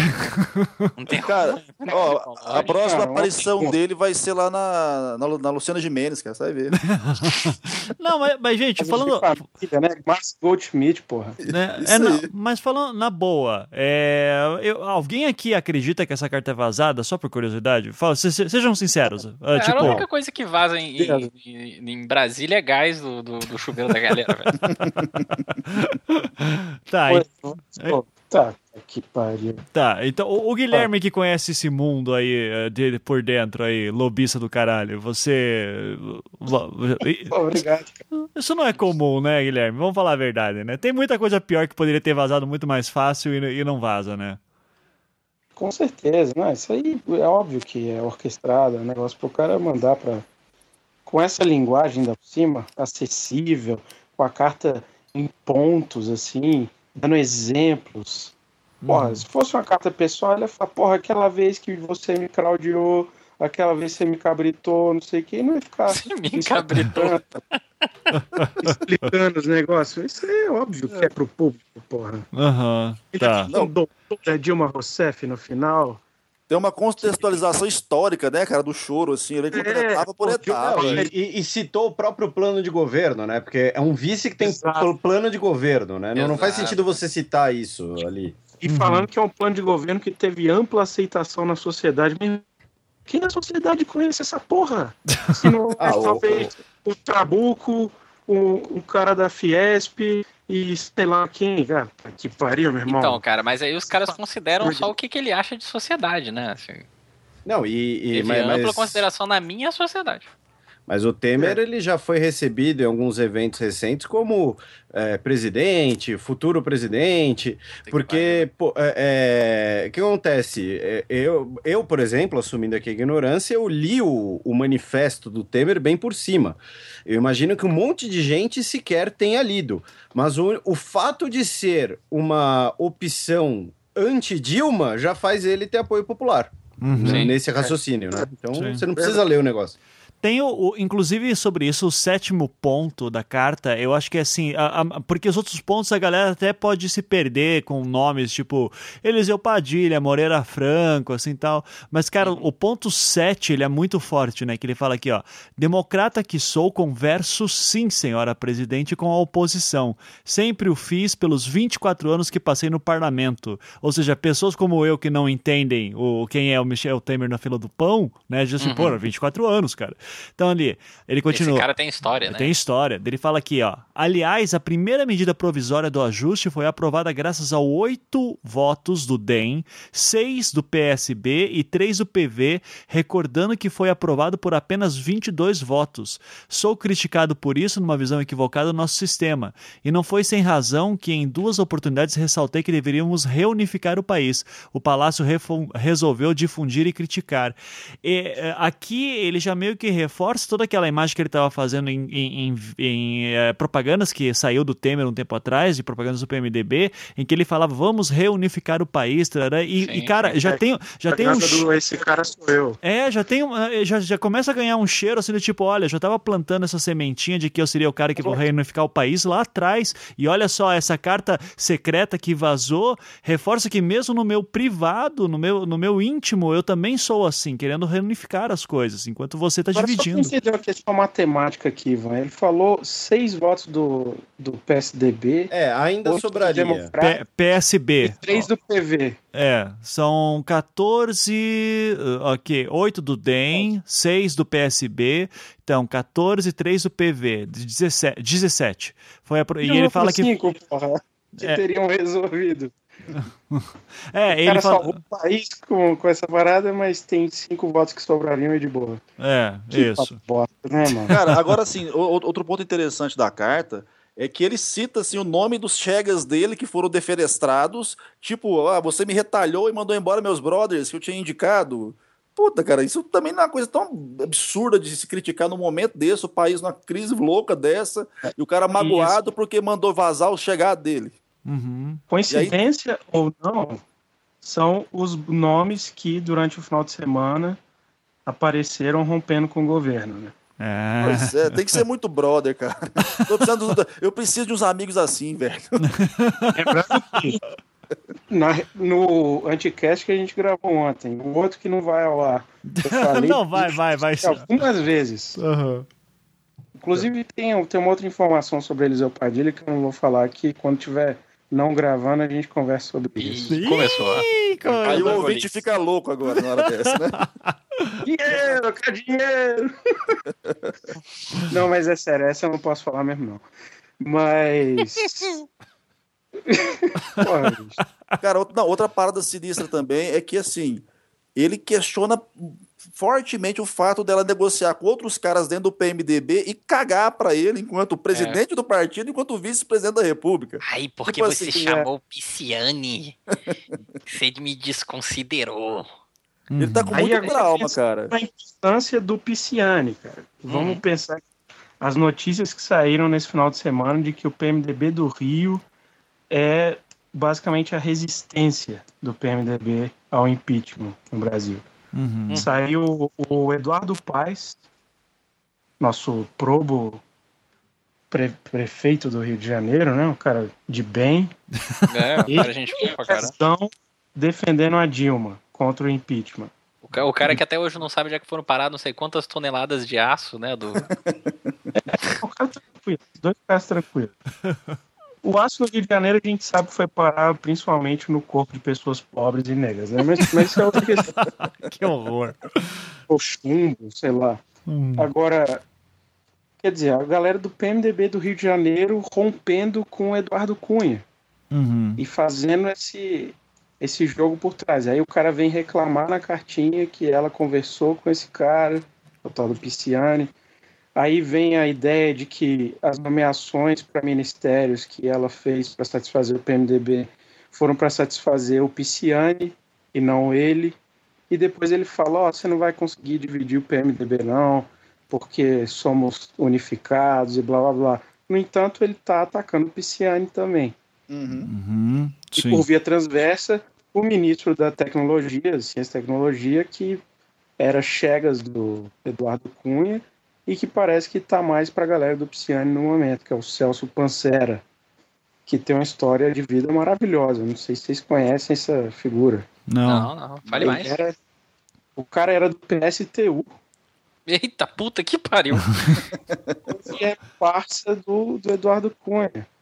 Nossa, hein? O Celso Pancera é um cara que estava na CPI da Petrobras recentemente, quando teve a oitiva do, do Alberto Youssef. O Youssef ficou falando assim: ó, gente, tem alguns deputados, paus mandados do Eduardo Cunha, que andam me ameaçando. Mas eu não vou falar quem é. Aí alguns deputados, que isso, absurdo! Acusou, tem que falar, não sei o quê. É aqueles papos escroto, de cospe no chão, Uhum. fala na cara, essas porra. Aí o Celso Pancera falou assim: fala aqui, não sei o quê. Eu acho que ele ainda falou, tipo, fala se você é homem, alguma merda dessa. Esse E papo de o Alberto né? Youssef, o Alberto Youssef tranquilamente falou: é Vossa Excelência, deputado. Ixi. É, pois é. E Ixi. só mais uma informação sobre esse cara: ele tinha um restaurante no Rio de Janeiro chamado Barganha. Que é- Nossa. O Marinho, É é, o Marinho piada pronta, adora né, quando aparecem as ressignificações, né? Cara, eu, eu amo marketing, velho. Isso foi um trabalho de name muito profundo pra um esse nome aí, certeza. Aí, ex-PSTU, brother do Eduardo Cunha. Você Caralho. vê, você vê como é que a vida dá voltas, né? Sim. Mas, mas o- então, o... vamos lá. A gente eh, falou assim em off que a gente ia tentar brincar de mãe de Ná um pouquinho aqui também com a questão dessa carta. Porque a gente tá gravando isso aqui na madrugada de segunda para terça, né? Então é terça-feira, uma hora da manhã, no caso.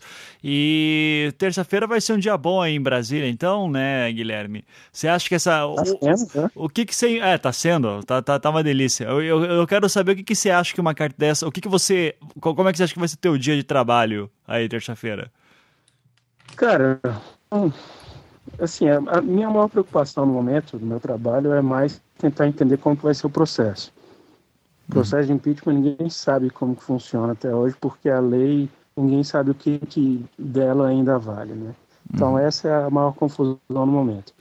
Agora, é, como eu disse, teve algumas movimentações, aliás eu não disse, né, eu disse em off, então, é, teve algumas movimentações que, que foram bastante curiosas hoje, com a, o Pisciani, líder do PMDB, indicando alguns nomes favoráveis ao governo, a tal da comissão especial. Isso levou Eduardo Cunha a adotar uma estratégia diferente, as suas famosas pedaladas regimentais, né? Administração criativa, e... né? Que como você fala. É, exatamente. Interpretação criativa. criativa do regimento. E isso, cara, a gente. O que eu acho assim, lendo essa carta agora e vendo os acontecimentos do dia, de, quer dizer, de ontem já, né, da segunda-feira, vem assim, encaixa, encaixa bem, entendeu? Uhum. E a expectativa agora é o PMDB ou tendo uma mini crise ou tendo uma corrida pela reconciliação que pode ser bem prejudicial para o governo. Uhum. É capaz de essa cartinha do Temer ter dado uma indireta para o Pisciani ficar ligado e falar: opa, deixa eu correr de volta para casa e abandonar o governo. Ou pode ser também um, um racha importante. Lembrando também que o Pisciani, que nunca foi um cara muito governista, não, tá? É um cara que no começo do ano estava bem ligado ao Cunha, mas ele ganhou a eleição para líder do, do PMDB numa disputa bem acirrada com o Lúcio Vieira Lima, irmão do ex-ministro Gedel Vieira Lima. E o Lúcio Vieira Lima é um cara que tem sido ferrenho opositor ao governo. Então, já tinha assim uma espécie de divisãozinha no PMDB que parece que agora está parece estar tá mais acentuada nesse momento. Uhum. Sim. Então a previsão é de confusão, eu acho ótimo. Acho ótimo. Não, e, e, tem outro ponto bacana que vai rolar também hoje, né, terça-feira, é que assim, a, a sessão do, do Conselho de Ética que ia tentar é, dar continuidade ao processo contra o Eduardo Cunha, com certeza vai pro pau uma hora dessa, né? Porque vai, vai, vai amanhecer em polvorosa aí, vai pra pique esse negócio. Ele consegue postergar ainda mais o problema com ele, botando fogo no rabo dos outros. Então, o cara é genial. Uhum.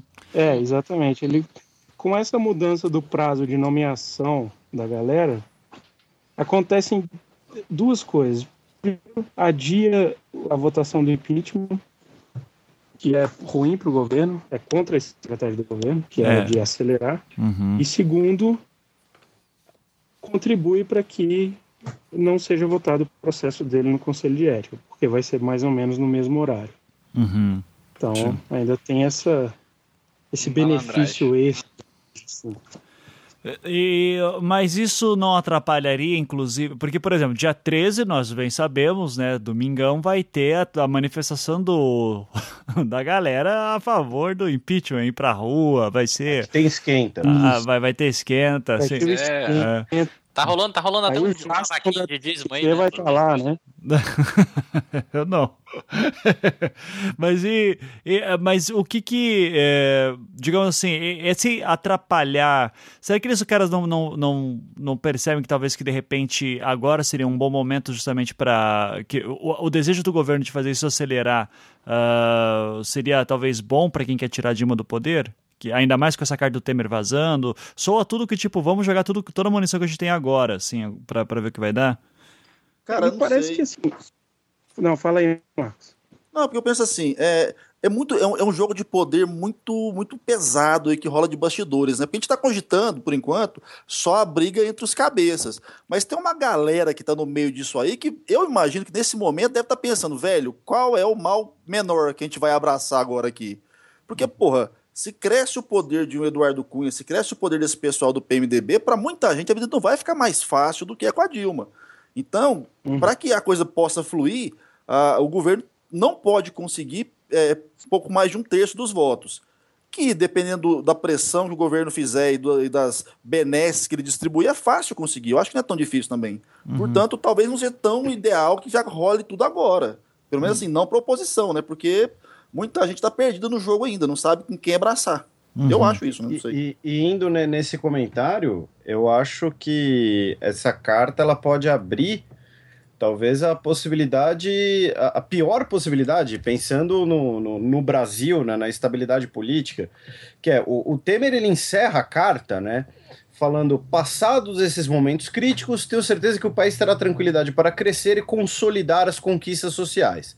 Né? E se consolidar umas conquistas, as conquistas sociais é um claro recado em direção à retórica da, da eleição né, que nós tivemos, de que o, uma eleição do Aécio representaria um retrocesso da, das conquistas sociais do, do Brasil. Uhum. E o trecho final é dizendo que a senhora não tem confiança nem em mim, nem no PMDB, hoje e não terá amanhã.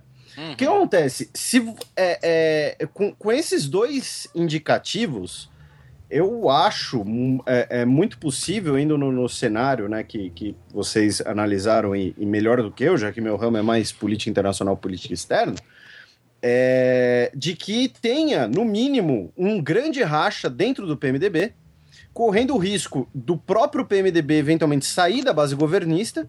E aí o que, que vai acontecer? A gente tem o, impeachment na Câmara, né? Como você disse, como o Marcos disse, precisa de um terço dos votos para Dilma se safar. É, esse um terço é conseguido com a bancada do PT, mais a bancada de alguns partidos pequenos que já, alguns inclusive que já anunciaram que são contra o impeachment, como o PSOL, como a rede da, da Marina Silva e tudo mais. Só que corre-se o risco de você se livrar do impeachment e gerar uma situação em que você não tem nem o impeachment, nem nenhuma estrutura de governabilidade, já que você vai ter os dois maiores partidos agora na oposição.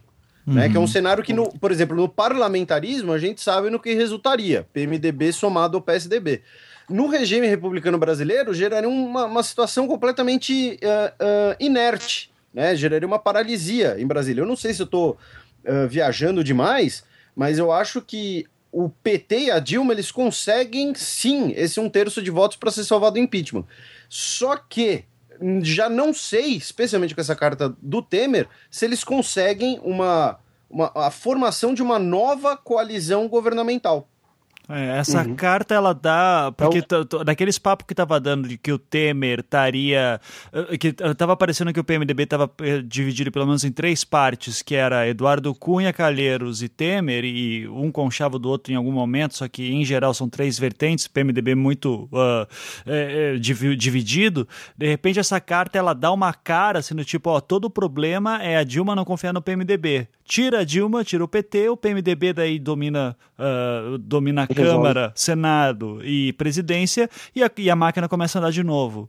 É, mais ou menos isso mesmo. É. Só que, por uhum. outro lado, o PT consegue hoje se livrar do impeachment. Com a bancada, o, o PT tem a segunda maior bancada da Câmara. Mas os partidos uh, pequenos, que, que ou por. Né, que você con consegue negociar, conversar, talvez até mais fácil, você consegue um terço do, dos votos da Câmara hoje. E aí gera essa, é, essa situação de ganhar e não levar, né? Oi? É o risco de ganhar e não levar. É, mais ou menos isso. Uhum. É, e, e, e, pensando até no, no, no, no resultado político perene, uh, essa situação talvez fosse a mais complicada. É esse tipo de situação, por exemplo, que não estou falando que é isso que vai acontecer, não é nem palpite, mas é esse tipo de situação que, por exemplo, gera uma renúncia. Uhum. Uhum. Sim, sim, sim, sim. E que gera mensalão também. É, é verdade. É, então, é, vamos, podemos assim dizer que essa carta, por, essa calhorda do jeito que é, acaba deixando, é, acaba só piorando pro lado do PT, uh, é, por mais que a gente veja que ela é calhorda pra caralho? Cara, a minha opinião sobre essa carta é é uma ofensiva do PMDB nesse momento, o que para mim pode indicar uma certa acusação de golpe do PMDB. Talvez o PMDB tenha percebido que a correlação de forças não está tão positiva quanto achava. Uhum. E aí apelou para esse novo expediente para enfraquecer o PT. Uhum. Eu acho que essa é uma leitura possível. Sim. E que é um expediente muito importante, porque depois fica difícil para o Temer voltar atrás. Muito uhum. difícil. Afinal, as palavras escritas ficam. É, exatamente. Como eu disse malandrasamente. Como, e como alguém falou no, no Twitter. Quem vai lembrar dessa porra depois? E como alguém falou no Twitter, o Temer tinha que ter mandado um Snapchat, né? Que daí isso aí poderia ter sido perdido. Cara, mandar carta por Snap. Né? agora, é, vamos dizer que depois de mais essa merda, o Dilma não é impeachmentada. O, o que, que teria que fazer? Teria que tirar Eduardo Cunha da Câmara e, e dá pra mudar o vice-presidente? Não, Ixi. mudar vice-presidente só se ele renunciar. É. Depende, se o presidente é o Putin, o vice-presidente pode morrer. De uma forma extremamente trágica, com um tipo de urânio muito raro. É. Ou então um avião cai, né? Gravidade é foda. Eu tava passando por ali e de repente passou aquele missilzinho. Olha, fosse na Argentina, eu não ia duvidar, viu? Encontrada só em tubarões. É. Ai, ai. É, mas, mas também se fosse na Argentina, eu não ia duvidar também que alguma coisa dessa acontecesse, assim, tá? Mas. Ah, cara, se fosse na Argentina já tinha meio mundo pipocado na história. Isso pode ficar tranquilo. É. Mas então, acho que é isso. Poder, alguma outra consideração sobre a carta que. É, só, sobre a parte do, do, do ciúme do Joe Biden. Ah, boa. boa. É, não, não. É, co- como eu disse, é um, é um pouco a área que eu erro menos. Tem uma coisa, né, que, que o Temer, ele, ele não discute. Ali, para mim, é, é, é curioso, né? Não que invalide as críticas e não que invalide as análises. Mas esse trecho do Joe Biden foi claramente uma questão de ego. Porque o que acontece? O Joe Biden, ele estava na posse da Dilma não como vice-presidente dos Estados Unidos, por mais que ele e o Temer tenham construído uma boa relação, que eu não sei nem se é verdade. Mas ele estava ali como um representante da Casa Branca. Em última instância, era, era a personificação do Obama ali. E era logo depois da questão do episódio de espionagem, uma espionagem que envolveu os meios de comunicação pessoais da Dilma.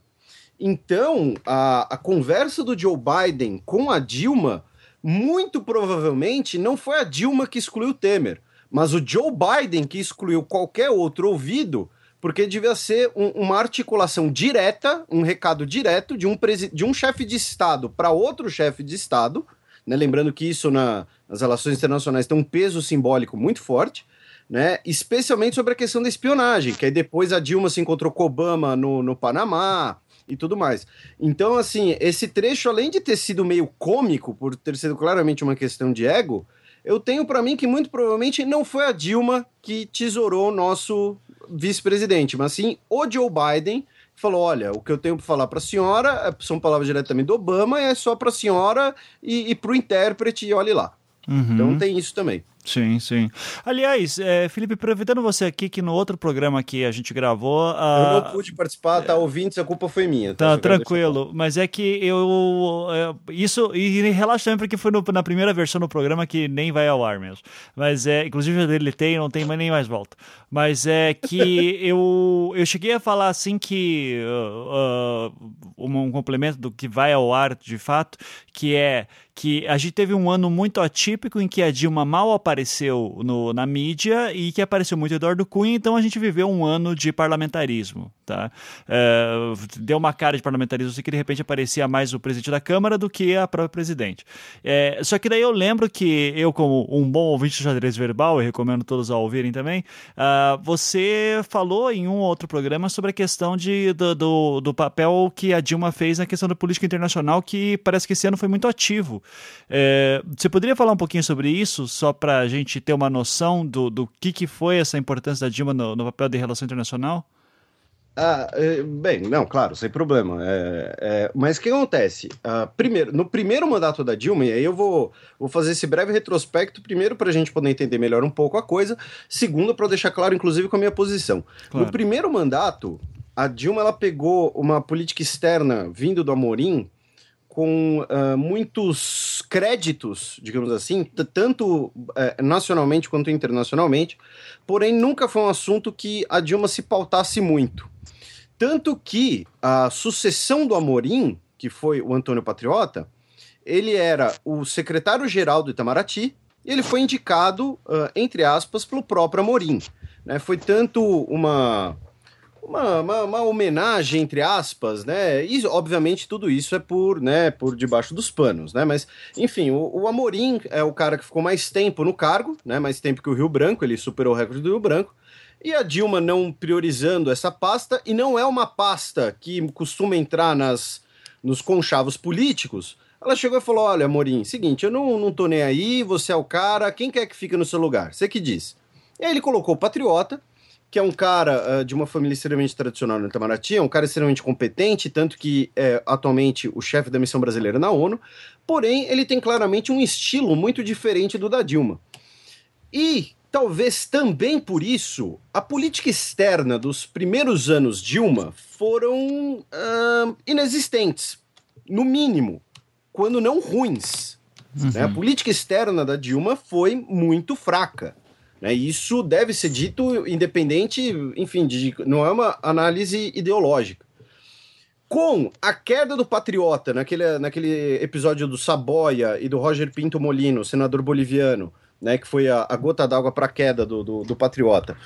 E depois tivemos o Figueiredo, que hoje é embaixador brasileiro em Washington, que é basicamente o, o segundo maior posto da, da, da diplomacia brasileira, né?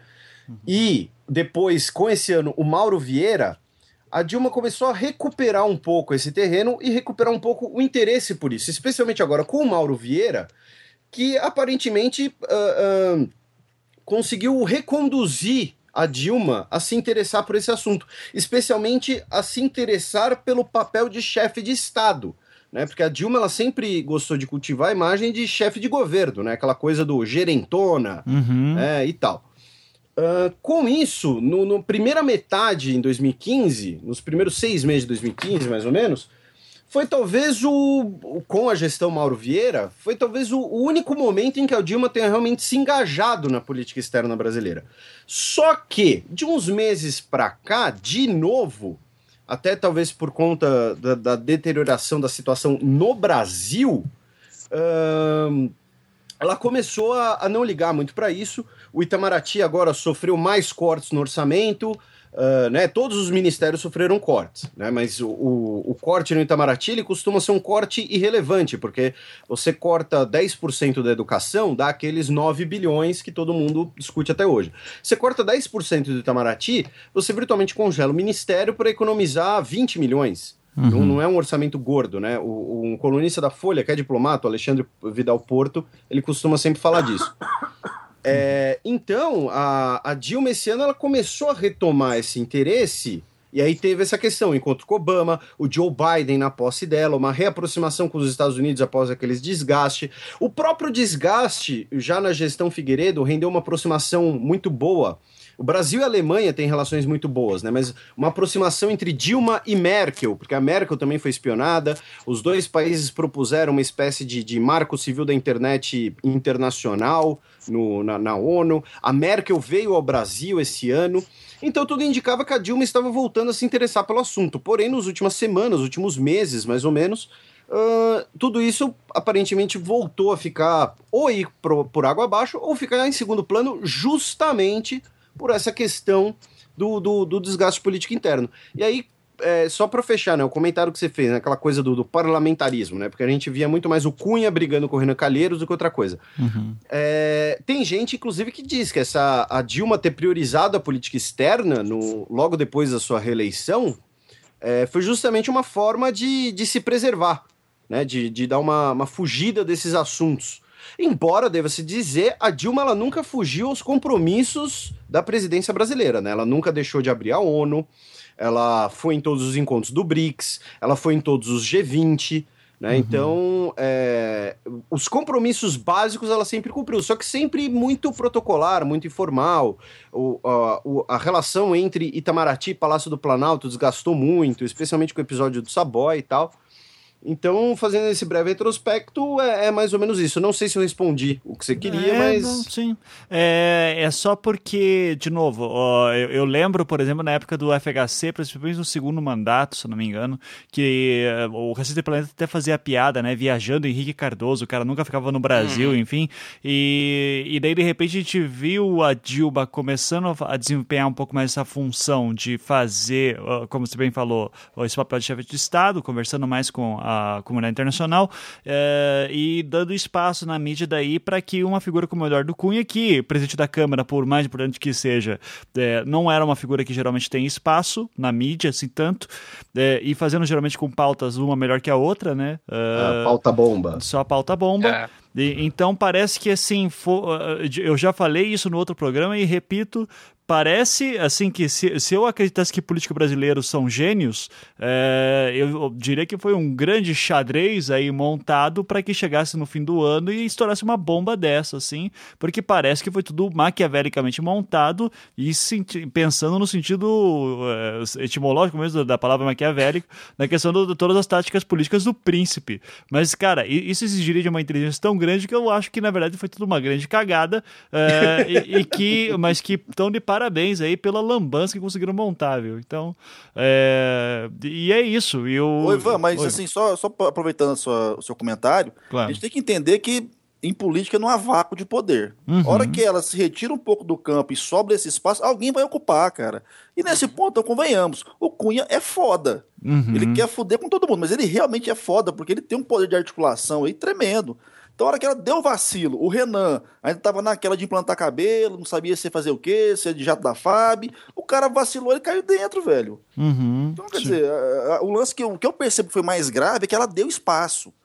No momento de crise, você saindo de uma eleição complicada e tal, ok, eu preciso fazer um, um, uma social externa, legal, internacional, beleza, mas eu não posso deixar nada desguarnecido aqui, porque era óbvio que a galera ia tentar crescer em cima disso. Uhum, Principalmente sim. uma galera que tem culpas e culpas no cartório, que também são investigados e querem salvar a própria pele queimando a pele de alguém. Então, é. Minha opinião é um pouco isso. É tipo, eu não tenho nada a perder, eu sou... aliás, eu só tenho a perder, então foda-se, né? Vou, vou, com tudo que eu tenho aqui. Assim. É meio assim, né? é. né? Antes que chora minha mãe, que chora a sua. É, exato. é. eu, eu, gostaria só de fazer, então, aqui para o encerramento, os melhores tweets sobre o assunto uh, que foram escolhidos uh, pela Nilda. Nilda, a, a, eu nunca sei falar o nome dela, mas a Nilda, um beijo, Nilda, que ela, ela foi aqui uma, uma ótima curadora dos melhores tweets sobre, sobre a carta do Temer Temer. Então vamos lá. É, tá, passei os quatro primeiros anos do governo como vice-decorativo. A senhora sabe disso. É, você nunca me apresentou para os seus amigos, só queria sexo.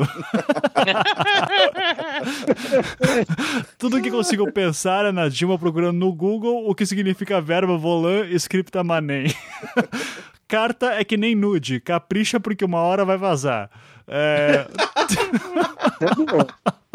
no, ca... no cantinho rabiscado no verso, ela disse: Meu amor, eu confesso, estou casando, mas o grande amor da minha vida é você. ai, ai. É, Michel Temer, caso tenha escrito isso, tem um sério problema de revisão de texto e não sabe usar crase. Ai, ai, ai. Já fui mais amado nesse relacionamento, Dilma. É... Você não quis ter um perfil de casal do Facebook comigo, Dilma. Estou magoado. Eu sei que você leu, Dilma. Tem duas marquinhas azul ali, ó.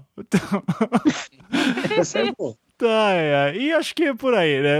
Aqui, ó, pra terminar. Faltou o hashtag chateado, né? É, chateado. Mas pra terminar, se a carta de Temer a Dilma, se acaso me quiseres, sou desses homens que só dizem sim. Olha aí, ó, que bonito.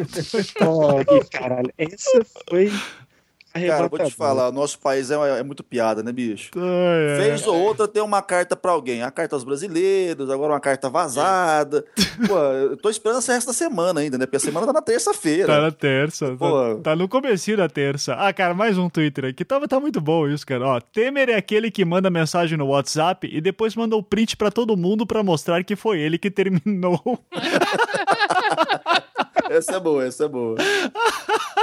É. Senhor... Pô, daqui a pouco nós vamos ter que fazer ao vivo esse programa. Não, tá, a gente vai ter, tipo aquela pessoa que termina um relacionamento, vai lá e coloca como atividade, né? No Facebook, né? O que, que fez esse ano? É. Converteu-se ao sultanismo. Muda, mudança de status, né? Já vai é. já muda pra solteiro. de olho pra ver quem vai curtir, né? É, é isso aí. Senhora... E se não curtir, ó, ele apaga e faz de novo. É. E, ó, senhora... Padilha curtiu isso. Senhora presidente, tinha, suspira... tinha suspirado, tinha beijado beijado o papel devotamente. Era a primeira vez que Liz escrevia aquelas sentimentalidades. Cara, tá muito bom. Gente, tu... fiquem de olho no Twitter, melhor rede social aí, que Sim. é coisa linda. Tá? O Twitter é o único lugar que você ri da desgraça, né, cara? Ri da desgraça, né? Porque tá tudo tá tão rápido, né? Passa tudo tão rápido. Então, hum. é isso. Então, gente, muito obrigado pelo, pelo papo de última hora aí. É... E eu vou lançar tudo isso aqui na terça-feira mesmo. E os... É, bota essa porra no ar. É, porque... de novo, eu vou te cobrar. Pelo amor de Deus, é... cara. Até, até lá... Não vou gravar de novo, não. Não, tá bom. Ter... Daqui a pouco vai ter um anticast que a gente vai gravar numa trincheira. Assim. Mas, mas, já, já estamos fazendo aqui a campanha para que o Guilherme cria, crie o Cadango Leaks. Cadango Leaks. Cadango Leaks, Leaks, isso aí. Que vai ser um anônimo aí postando pela internet sobre as podreiras de Brasília, porque volta e meia aí o Guilherme fala, é, é muito bom. Assim, tá. Aí tem que, dar, tem que dar asilo político pra ele aí, velho. Não, aqui, aqui na é. República é, de Curitiba a gente dá um jeito. Assim. A gente vai abrir uma embaixada da internet um dia desse é. aí. Eu quero um lugarzinho neonazistas do lado da ordem. Ih, esse é outro, outro pepino aí. Isso já, é, já é outro. Da hora. então, gente, muito obrigado. Eu quero duas capivaras. Ah, duas capivaras. Eu, te, eu tenho duas shih tzu. Traz a sua aí também. Se, que... se eu terá direito a uma carruagem guiada por oito capivaras. isso é moral, velho. É. Isso, isso, é moral de verdade. Tá, gente, chega. Então, valeu, tchau. Até mais. E vamos torcer pra que 10 minutos não mude de novo, né? Então, valeu. Falou. vamos, beijos. Eu valei faleu, que é tipo, valeu com falou. É isso aí. É faleu, Mais uma ressignificação dos brasileiros, que estão apaixonados nisso. Garçom, aqui nessa mesa de bar, você já cansou de escutar centenas de casos de amor. Garçom, no bar, todo mundo é igual. Meu caso é mais um, é banal mas preste atenção, por favor.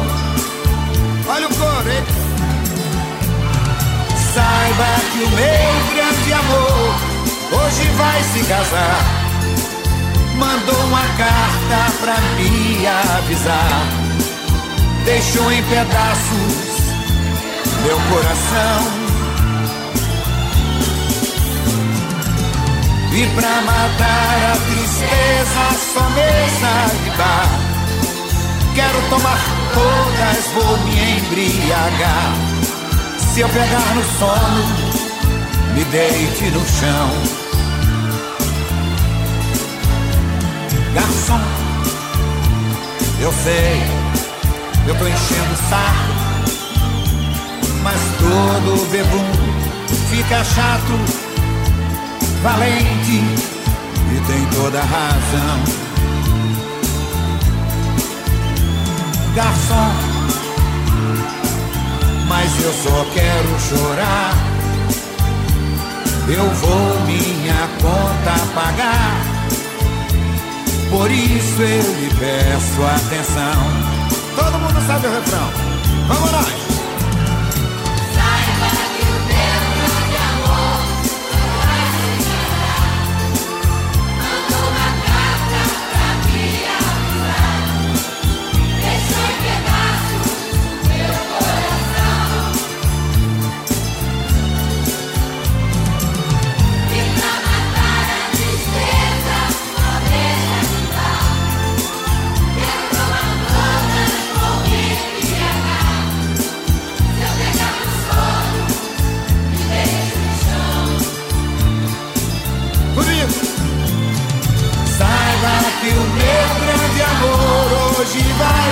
Casar.